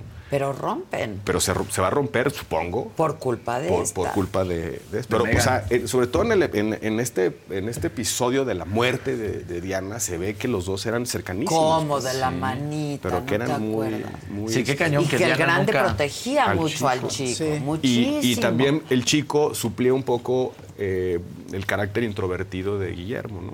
Claro. Exacto. Está, está, está, está padre. Y qué cañón, porque Diana siempre, o lo que nos muestran, que siempre dijo, yo no voy a permitir que ustedes caigan en este juego, hermanos, Pues ámense y cuidan. muchísimo. Y que hoy estén peleados, porque es claro que están peleados. muchísimo. Y además, ¿qué puede hacer uno el domingo si pierde Búfalo contra, contra Filadelfia Pero ¿sabes en que un no? maldito Verdad. gol? No, ¿cómo- Pero además, me- como la dejaron te Tienes que ir a consolar a la prensa rosa, pero no van, a, no van a, según yo, no van a tratar el tema de Harry y, y Meghan, ¿eh? En las, o sea, no van a llegar hasta allá. ¿No? o sea, no, según yo, no llegan hasta allá. O sea, no se atrevieron a llegar a la actualidad.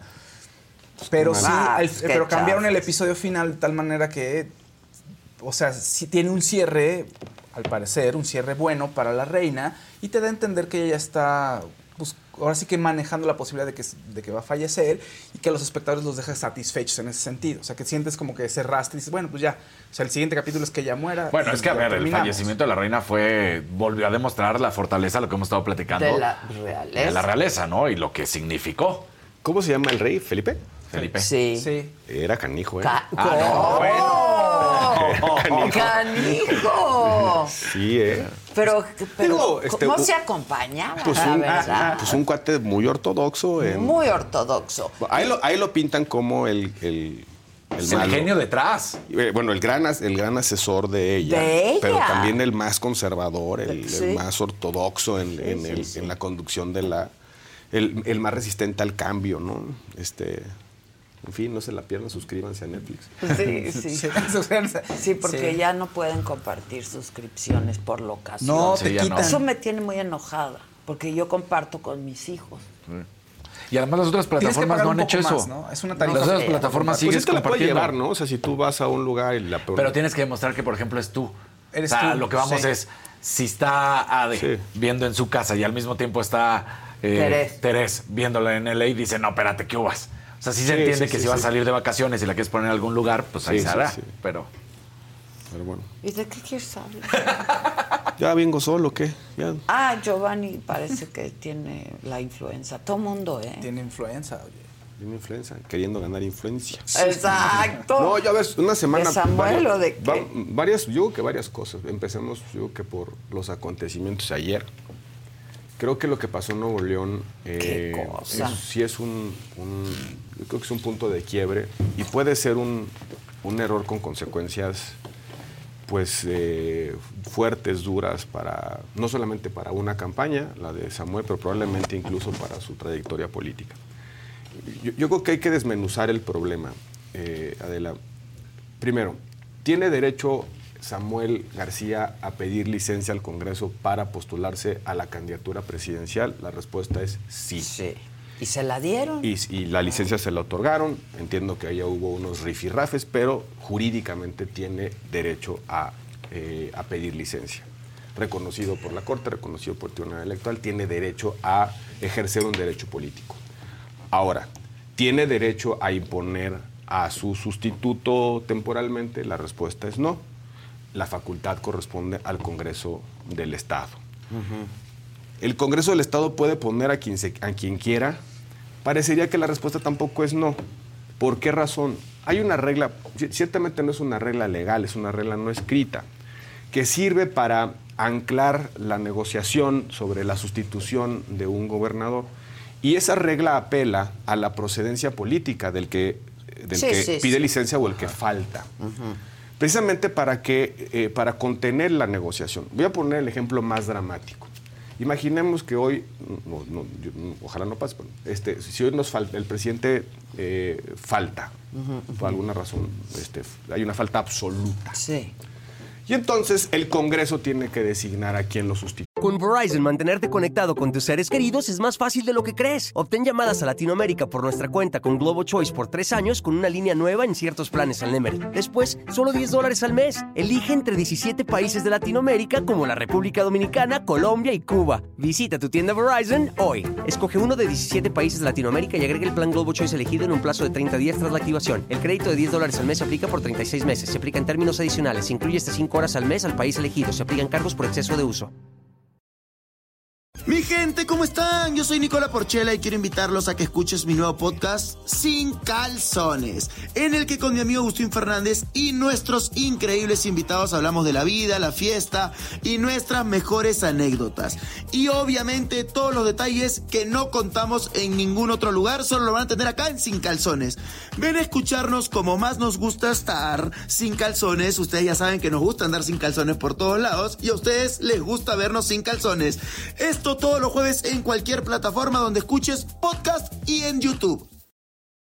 Exacto. Pero el Congreso, la ley, el la Constitución dice, para que puedas suplir al presidente necesitas que estén presentes la mayoría calificada, dos terceras partes de la Cámara de Diputados y dos terceras partes del Senado se juntan en un colegio electoral y por mayoría votan a quien sustituye al presidente. Ok.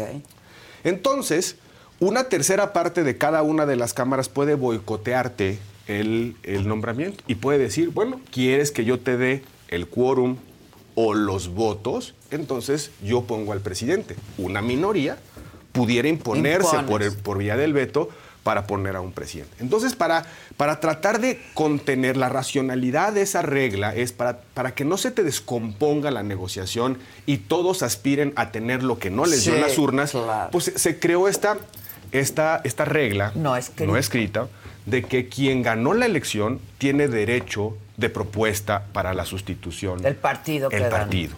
O sea, con la ideología que se votó. El, el partido, la ideología, el programa. Que en este caso en Nuevo León sería Movimiento, Movimiento Ciudadano. Ciudadano. Ahora, no tengo los votos en el Congreso. La regla se desdibuja, pues yo creo que tiene muchas razón de ser esa regla. Cuando murió el gobernador Terán Terán en Baja California, no tenía mayoría el PAN, gobernaba el PRI, el PRI de los, de los 80s, de los 90s, Sí, sí, el sí, PRI sí. duro, y se respetó la regla. Cuando se generó una falta absoluta en Colima, se respetó la regla.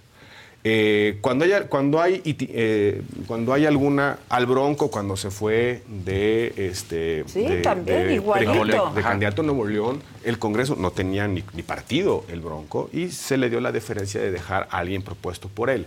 Cuando se interrumpió esa regla no escrita que seguía, digamos, siendo cumplida Ahorita. en Puebla, Ah. cuando muere eh. Marta Erika, cuando muere Marta Ah, Erika, Marta Erika. que imponen a un gobernador, a Pacheco Pulido, y eh, la mayoría de Morena, y por el otro lado el caso de Nuevo León que vimos el día de ayer. Entonces, la regla no escrita esta tiene razón de ser para contener la negociación, y parece un buen principio para negociar. Oye, yo gané la elección. Yo partido. Yo, yo partido. Entonces, ¿qué les parece si empezamos con mis propuestas?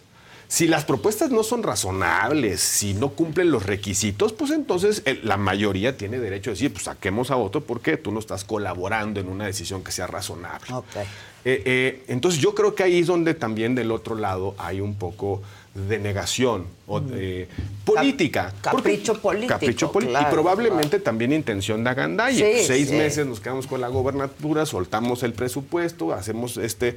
eh, entiendo que la relación entre los poderes en Nuevo León no es, el, no es la mejor, que andan peleando por el fiscal, se andan Sí, peleando sí, por los presupuestos, por nombramientos, etcétera. Entonces, una mayoría en el Congreso puede decir, tomamos por asalto, por la vía del de in- el interinato, el Ejecutivo, y entonces durante seis meses hacemos cosas y, y- y- y generamos algunos beneficios. Creo que entre la- en las dos partes hay, hay, eh, hay razón, pero también hay sin, Sin razón, claro. Ahora, ¿eso, ¿eso justifica el asalto al Congreso? Yo creo que no. No es de demócratas, no es de, no es de nueva política, no es una, una actitud, una actitud eh, honorable desde el punto de vista político, democrático, este, eh, tomar esas decisiones. Y, y sobre todo, eh, yo no sé quién lo instruyó, pero si alguien lo instruyó, pues de- por lo menos desde cierta autocrítica debe haber responsables o debe haber pues, alguna, alguna consecuencia. Y el, otro elemento bien importante, Adela, ¿dónde está la Secretaría de Gobernación en esta crisis? ¿Dónde? La primera facultad, Tendría que la ley orgánica establece que tiene que hacer la Secretaría de Gobernación. La primera facultad que tiene es cuidar la gobernabilidad, la cohesión de la República y obviamente articular el diálogo político con los estados, con las fuerzas políticas, con los poderes públicos. El presidente o la secretaria de gobernación pues están dejando que se incendie. Deje- deje- dejemos que sea un pleito sí, preelectoral entre PRI, PAMPER. Es un estado de la República. Claro, y que muy importante. Muy importante, que aporta de manera relevante a la, a la- a la riqueza nacional. Es un Estado productivo, es un Estado que tiene di- dificultades o retos en materia de seguridad, es un Estado que no se, no, no se merece una condición de inestabilidad institucional. Claro. Entonces, si, los, si las dos partes son incapaces de ponerse de acuerdo por disposición propia, debe venir un mediador. Y ese mediador legal es la Secretaría de Gobernación. claro. Oiga, y también los puede llamar con, con, ci- con- con cierta con cierta autoridad. A ver, Pues vénganse para política acá. interior, Usted eso, tiene eso derecho- hace la Secretaría de Política. Gobernación, política. Y este es un problema de política interior. A ver, señor Samuel, véngase para. Usted se quiere de candidato, sí. Y usted no, no tiene los votos. A ver, Congreso. Propongan a uno. Este no. un- articular una negociación que pueda solventar, digamos, las dos pretensiones que se están oponiendo en este caso concreto. Yo lo que creo ya es que eh, el- la ruta de encono. Sí, la no, ruta ya, de ya no hay ruta de, eh, de un acuerdo. no, a menos que haya algún, alguna, algún, algún, digamos, un cubetazo de agua fría que de alguna manera tempere los ánimos, esto va a haber una ruta de colisión muy probable. Legalmente, ¿qué, qué pasa, Adela? Si, eh, si no tiene licencia Samuel a las 11.59 de eh, la noche, De hoy. de- del viernes, de mañana, mañana Mm. es primero, eh, eh, si, si el día 2, para decir, si el Claro, día porque 2, tiene que tener. si amenaza el día 2 siendo gobernador sin licencia, está impedido, quedará impedido para competir por la candidatura Pero ya, ya le otorgaron. Tiene licencia, tiene licencia que cause efectos a partir del día 2, Ok.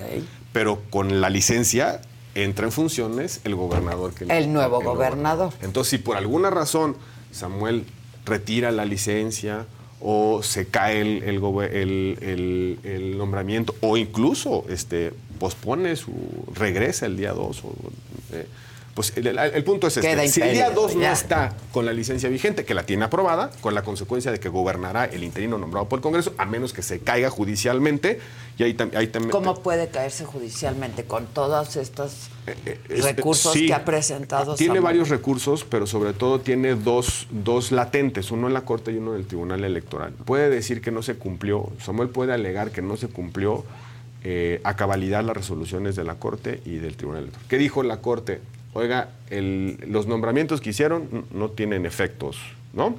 Y el Tribunal Electoral dijo, el que eligieron, el que era presidente de- del, tribunal, no es elegible, eh, nombren, el Congreso nombra, pero provocando un mayor consenso posible. Entonces ahí puede haber un incidente de o un- un- una discusión sobre si la sentencia se cumplió a pie juntillas. No le hicieron caso con sus propuestas, hubo el mayor consenso posible, en fin, esa discusión, pero también si cumple o no requisitos el, el- el designado, porque hay que recordar que era vicefiscal. Vicefiscal. En ejercicio de la fiscalía, era el encargado del despacho y hay una provisión expresa en la Constitución local de Nuevo León que dice que el fiscal no puede ser eh, eh, gobernador a menos que quede separado temporalmente. Es una discusión. Creo que sí se separó. No, No, estoy seguro. pues ahí estaba, en- era fiscal en ejercicio. ¿no? Ya. Eh, eh, ahora, van a alegar, se puede alegar del otro lado, que esa prohibición solo aplica para gobernadores que se eligen por voto popular. Mm. Eh, la- el- eh, me imagino que del otro lado van a alegar, no, es una prohibición Claro, para, claro. para Para todo. asumir el caso. Exacto. Entonces, todavía van a ser creo que dos días muy tensos. Muy tensos. Yo Cómprense sus palomitas. con- sí, hablé con el presidente de la Cámara. Y este y me incluso me mandó fotos, ¿no? Porque dice, son de Movimiento Ciudadano, son militantes, son simpatizantes, incluso hay unos de Morena. Y dice, están plenamente identificados, ¿no? Este, no fueron, no, no fuimos nosotros, ni fue el exfiscal que llegó con gente a, a reventar esto, ¿no? Yo, yo lo que creo es que esos, esos gestos son inadmisibles. en Inadmisibles. democracia. Inadmisibles. Sea quien sea el responsable, es inadmisible. Y, y también deben de condenarse con toda, con toda contundencia. Eh, creo que muchos de nosotros condenamos cuando una expresión política del país entraba a- con caballos a la Cámara de Sí, claro. o que incendiaban las puertas del Congreso, o que tomaron por asalto la Cámara de Diputados para evitar una toma de posesión. Eh, pa- parecería pues, Calderón lloraba entonces. pues, de alegría, pues, tomó protesta. No, no, no. Pero cuando asaltaron el. Que cuando él, er- él, Él era líder de la él era fracción. líder de la facción del PAN. ¿no? Y además ahí, ahí Y está. entraron con caballos y lloraba. Y, y- y te En acordarás. mi entrevista se le salieron las lágrimas de dolor. Me decía de dolor. Me apena, me Son- duele. es que me- son, son imágenes durísimas para cualquier demócrata, ¿no? Este, en, cuando, cuando hubo una irrupción violenta en la discusión del FOAPOA, ¿te acordarás? Sí. Que pues, incendiaron las puertas de la Cámara de Sí. Diputados. Eh, los diputados tomaron co- con sus propias manos los extinguidores para evitar eso. Bueno, parece lejos, ¿no? Este, nuestros, nuestras protestas eh, opositoras en la Cámara toman la tribuna, se encadenan y esas cosas, pues son tan dentro Sí, del margen, sí, sí. dentro del margen de lo, de lo testimonial, de lo admisible, de la protesta simbólica. Pero tomar por, Estridente. tomar por, quiera, asa- pero tomar por asalto es tomar por asalto este al Congreso en, en ejercicio de una función, porque estaba ejerciendo una Sí, función, claro. son palabras mayores. Y por eso la tenemos que condenar todos los demócratas, porque no queremos que una turba armada, cualquiera que sea, ah, imagínate, una organización criminal, Sí, sí. eh, pues esas son las imágenes de un golpe de Estado, ¿no? Este, no quiero llevar al extremo el, Sí, sí, la- sí, la- sí.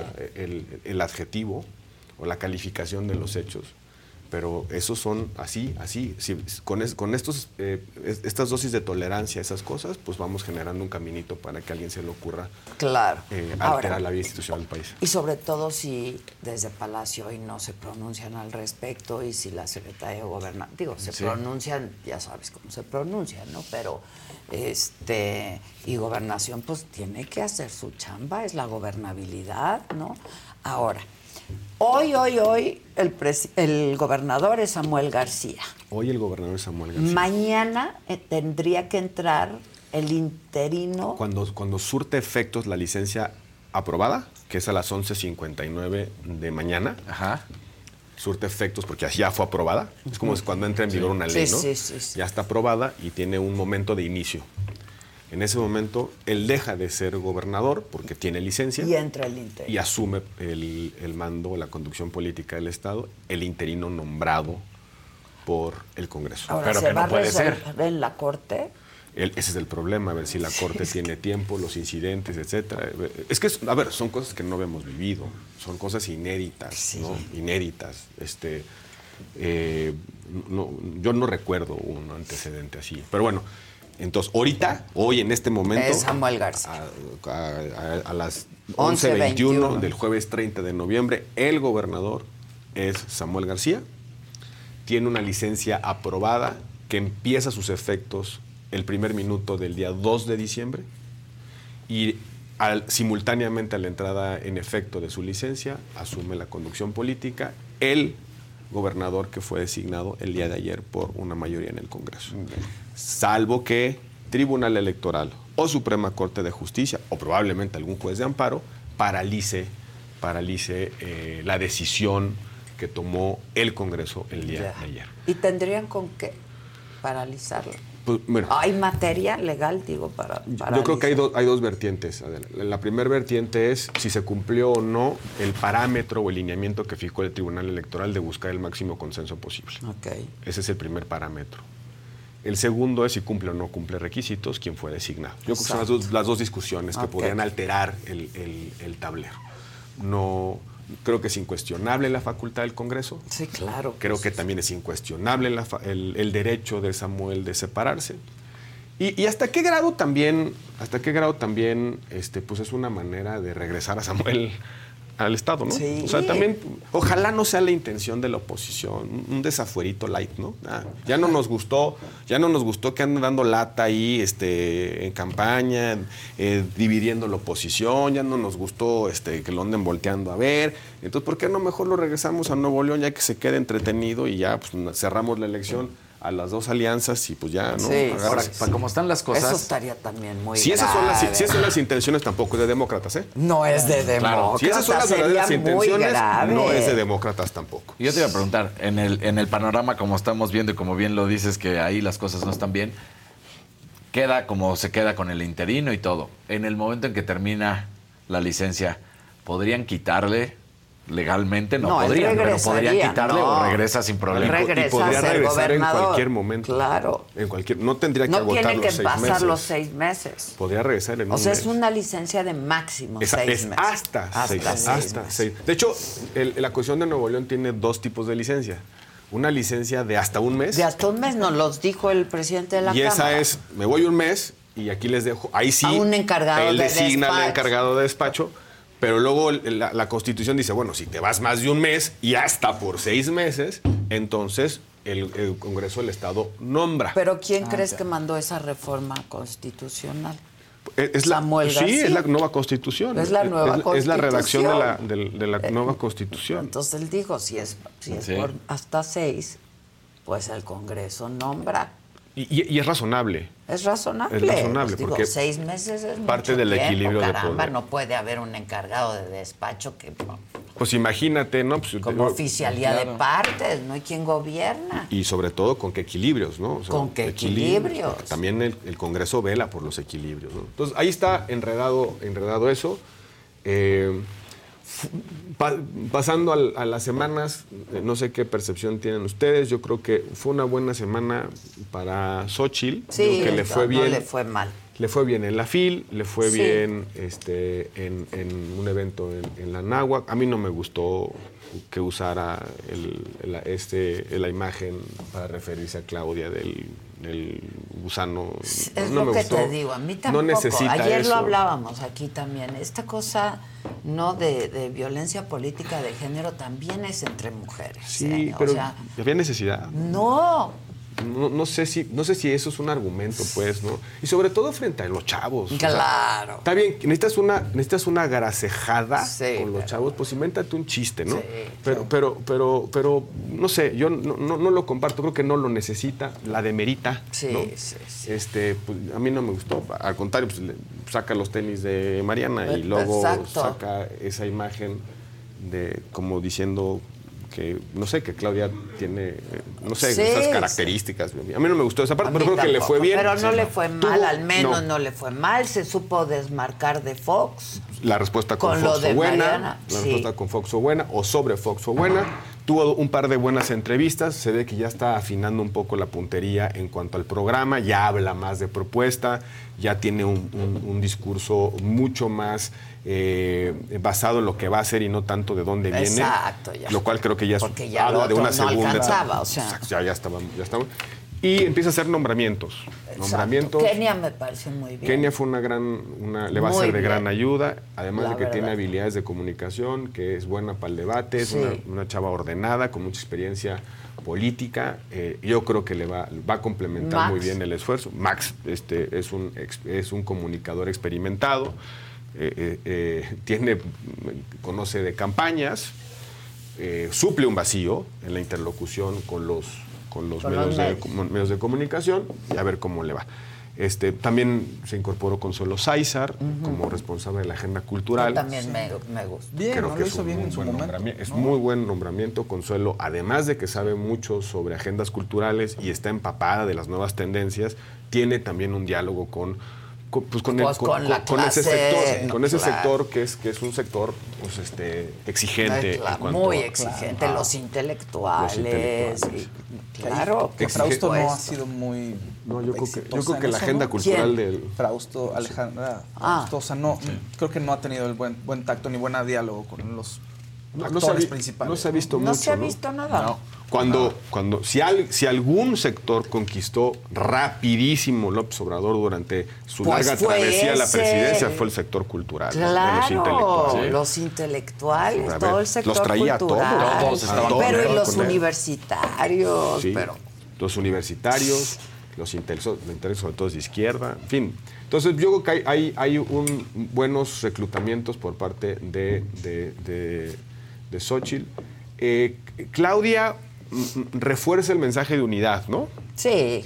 Aquí les dice, aquí ya estarán con nosotros, aquí ya está Ricardo con nosotros, ya están todos aquí de acuerdo. sí. Hasta este, un representante de hasta Marcelo. un representante de Marcelo. La tía Tatis. La tía Tati. Que lo hace muy bien. Que, que lo hace muy bien, que fue, creo que un buen, un buen, eh, un- una buena Un- delantera en la campaña Sí. del Obrador. Fue factor. Fue factor. Para el triunfo, yo creo. Sobre todo con los chavos. y- Sí, y, creo que le sí, dio, la, la tía Tatis le dio eh, un poco de confianza a algunos sectores que veían con recelo eh, que iba a ser López Obrador. Yo creo que eh, la tía Tatis va a entrar bien a complementar Ahora, un poco. aburridas las campañas. Ah, no, profundamente O sea, aburridas. profundamente aburridas. Profundamente aburridas. No, no- no Que, hay- que no se necesita de estridencia para interesar a la gente.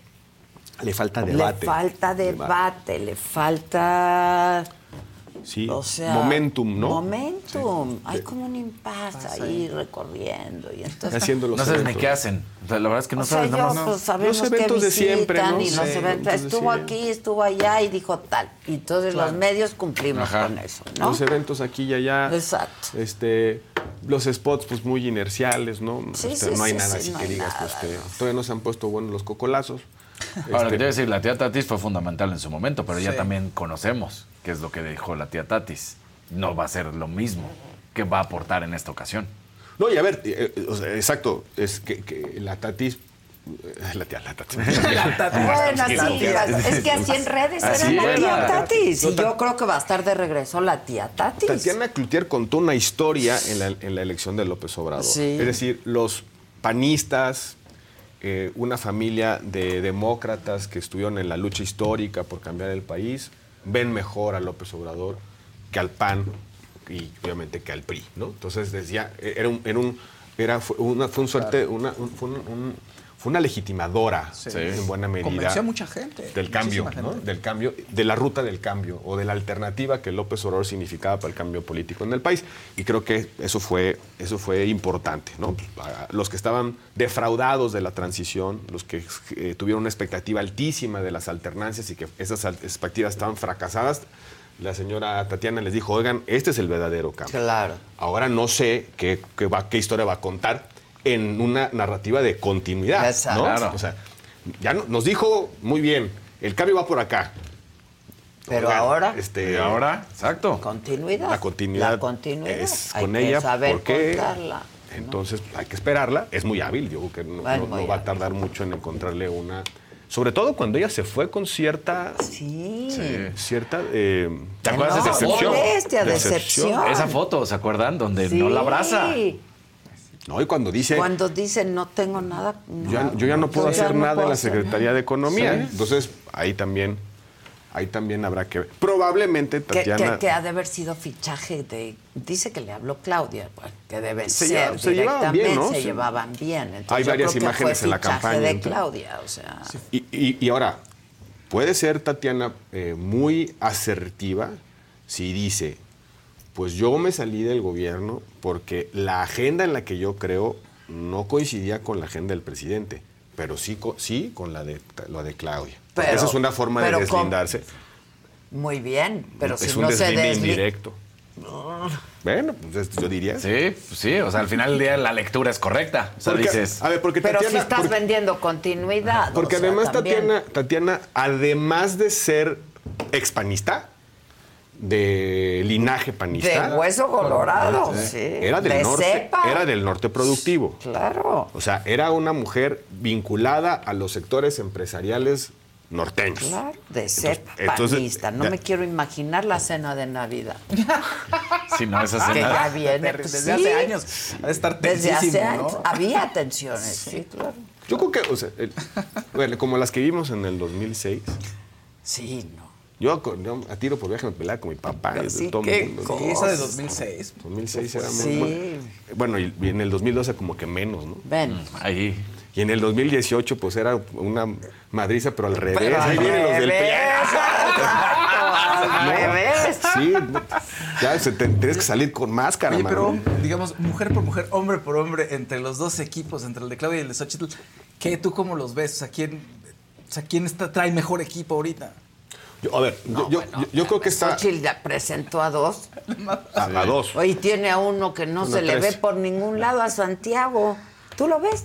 Pues, ¿Tú lo has ahí en los visto? videos. ¿Eh? Ahí en los videos. Y La acompaña Ah, para to- pues, pa' todos. casi no sale. Oye, pero por ejemplo, a ver, pensando un poco en, en- en- en la pregunta, a ver, ¿cómo la- yo veo la campaña de, de, de Claudia, Claudia, muy, muy disciplinada. sólida, muy disciplinada. Haciendo lo que Porque tiene que Claudia hacer. es así, aplicada. Su Se evento. aplica su evento, su discurso y su casa. Consolidando la narrativa de que aquí no hay división. Y me estoy trayendo algunos fichajes, en eso está. Eh, eh, Xochitl como que esta semana ya empezó a apretar el paso. Hicieron un fichaje que creo que no lo han explotado, por lo que implicaba...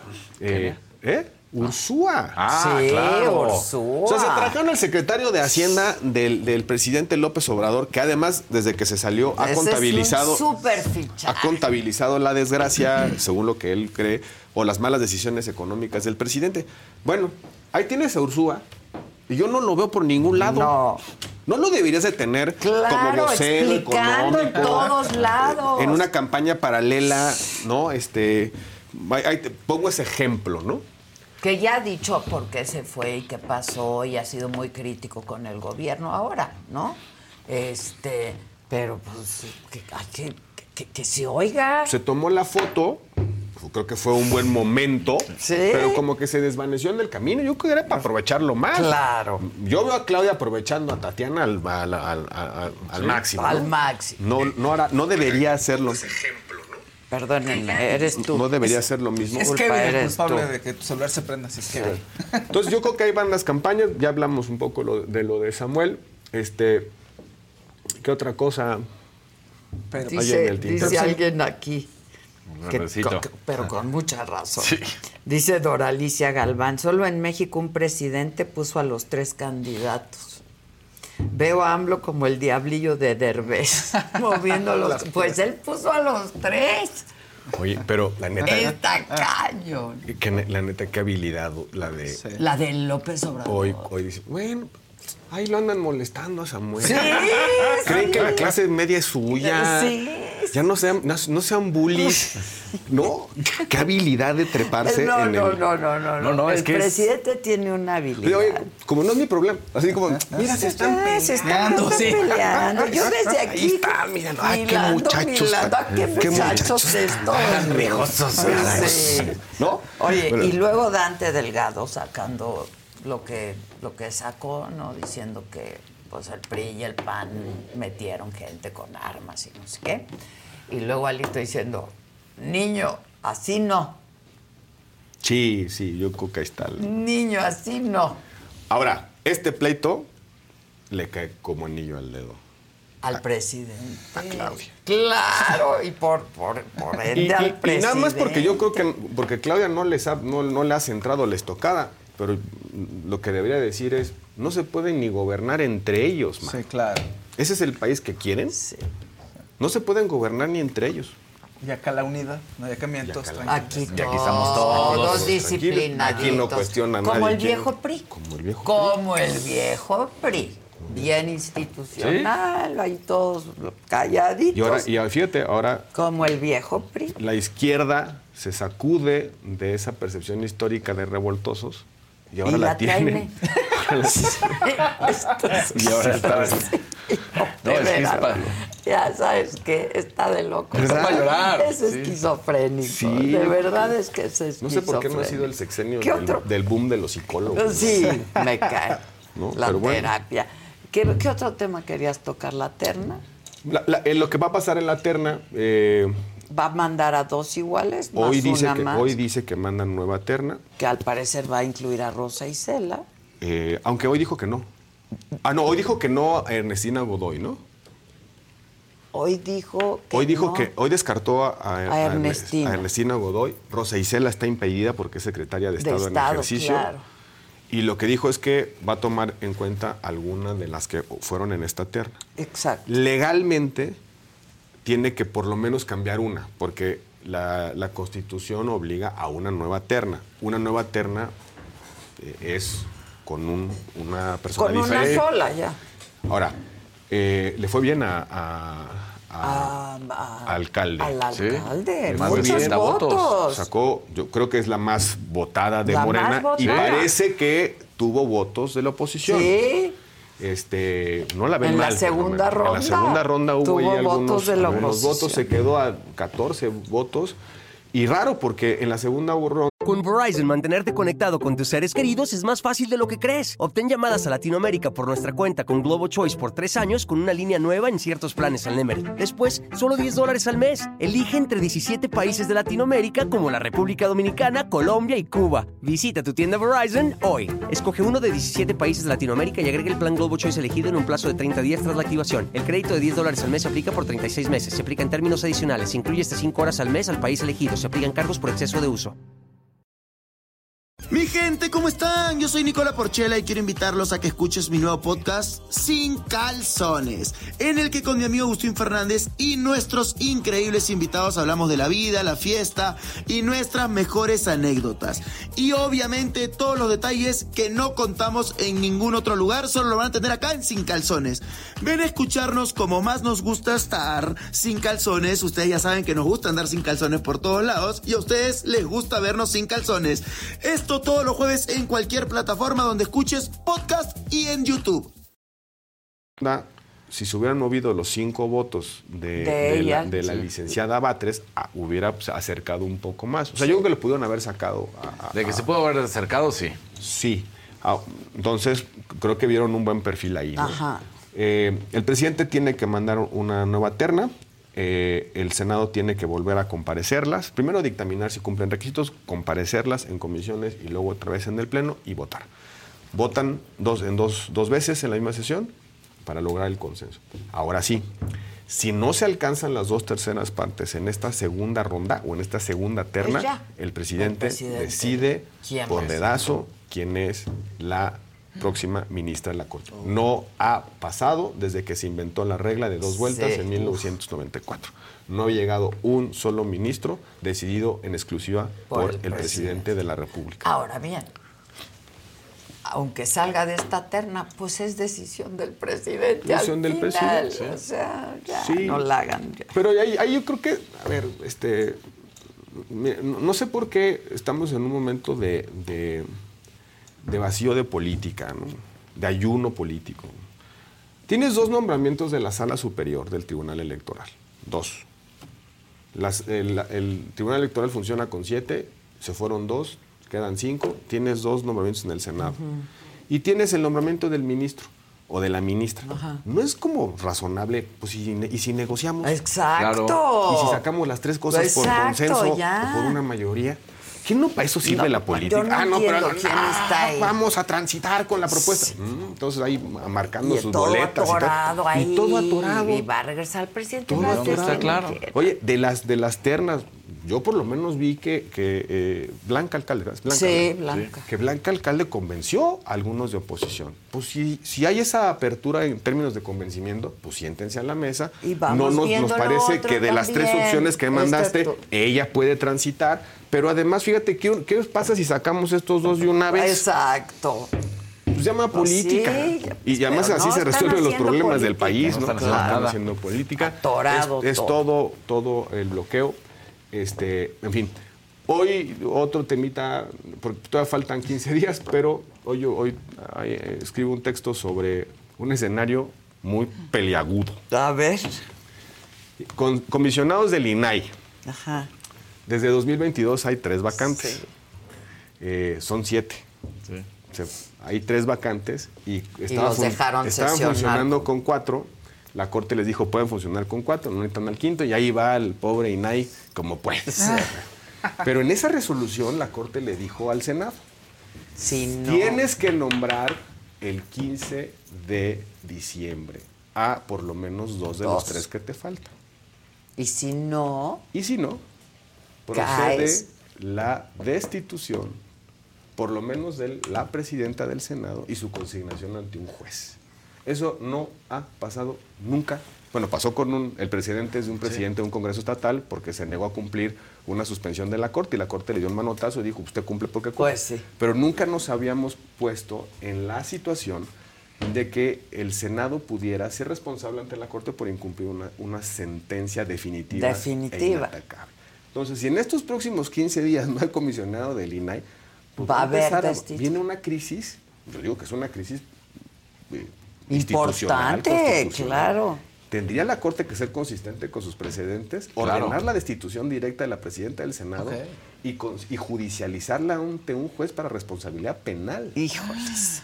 Y ahí no hay, fu- no hay, no hay fuero que valga alegarse. Sí, sí, no. ¿Por qué? Porque la Corte ya también resolvió que cuando tiene que hacer valer sus determinaciones, No hay el fuero que no valga. existe, ni tampoco debe mandarle la cosa al Ministerio Público para que él investigue. El Ministerio Público no, es directamente la Corte acusa ante un juez para respectos de responsabilidad penal. Entonces, esa, dos semanas quedan. Y yo veo que al Senado pues no los están dejando, no los están dejando cumplir con su trabajo. Entonces, otra vez hablando de política, si tienes que cumplir una sentencia de amparo, ahí, de, perdón, de la Corte, ahí tienes otros dos nombramientos. Tienes los dos del INAI, Claro, más los dos más del los tribunal, dos del más del tribunal, ministro. Pues haces un paquete de claro, cinco ya. Y vámonos. Y pues te repartes, pues, ¿no? Claro, paqueteadito. Paqueteadito. Paqueteadito. Fox, rápido. Yo que se equivocó Fox. Este, y además, hoy lo escuché con Ciro y no, no, no reculó, ¿no? No, no. Ayer me mandó a mí Fox, este, y lo leí aquí, eh, pues un documento en donde no recula, no ofrece disculpas, no recula y dice que a su modo va a seguir Yo, a ver, yo no estoy de acuerdo. insistiendo en que no se puede acabar la República. Yo no estoy de acuerdo en la cancelación de su cuenta de Twitter. Yo tampoco. De X. Yo tampoco. Ni, ni porque él la haya bajado, porque se la hayan Sí, bajado. no, yo tampoco. Yo creo en la libertad de expresión y... y- Pero la línea es muy delgada Sí, también. sí.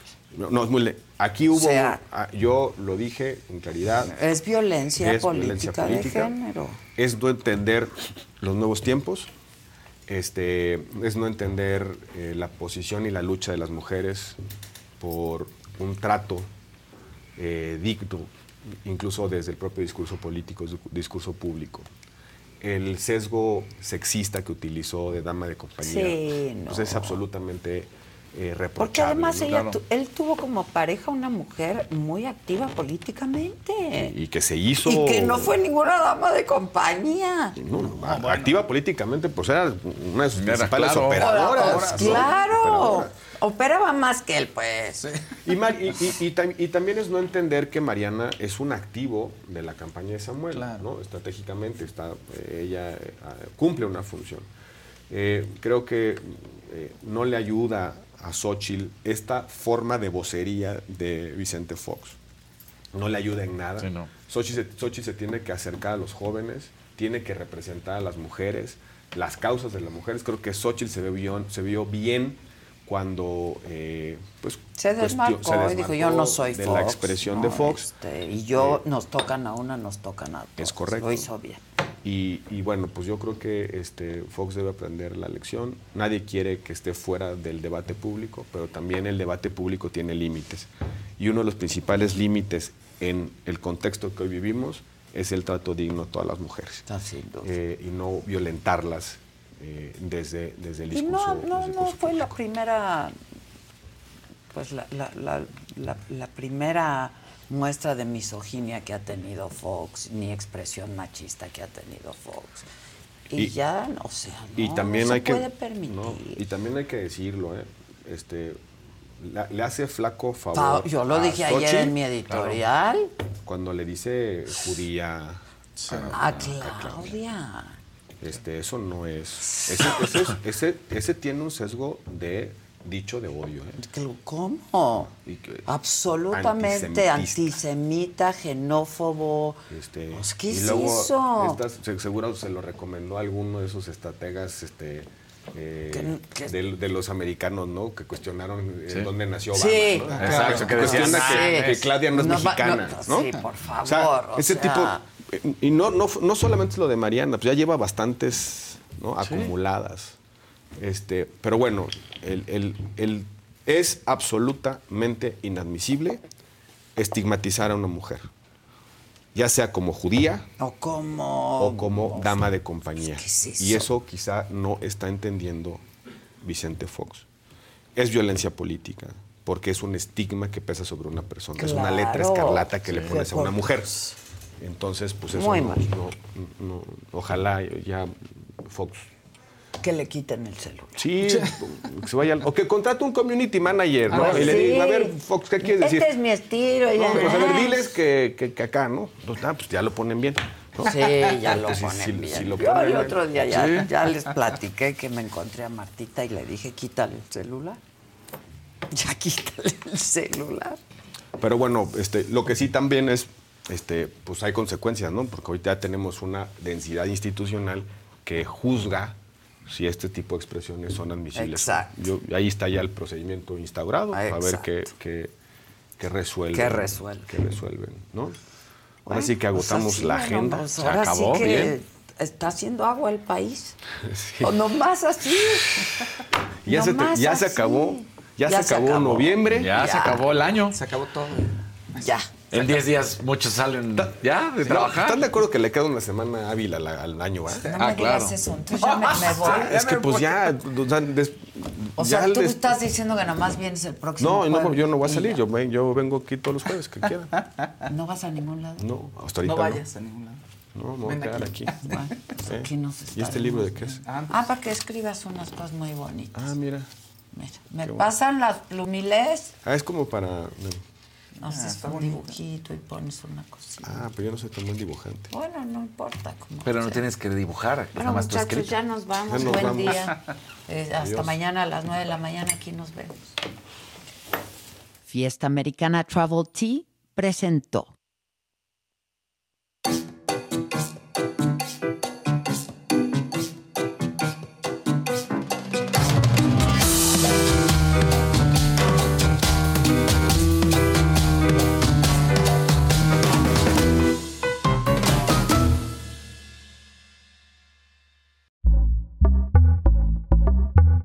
Pitaya.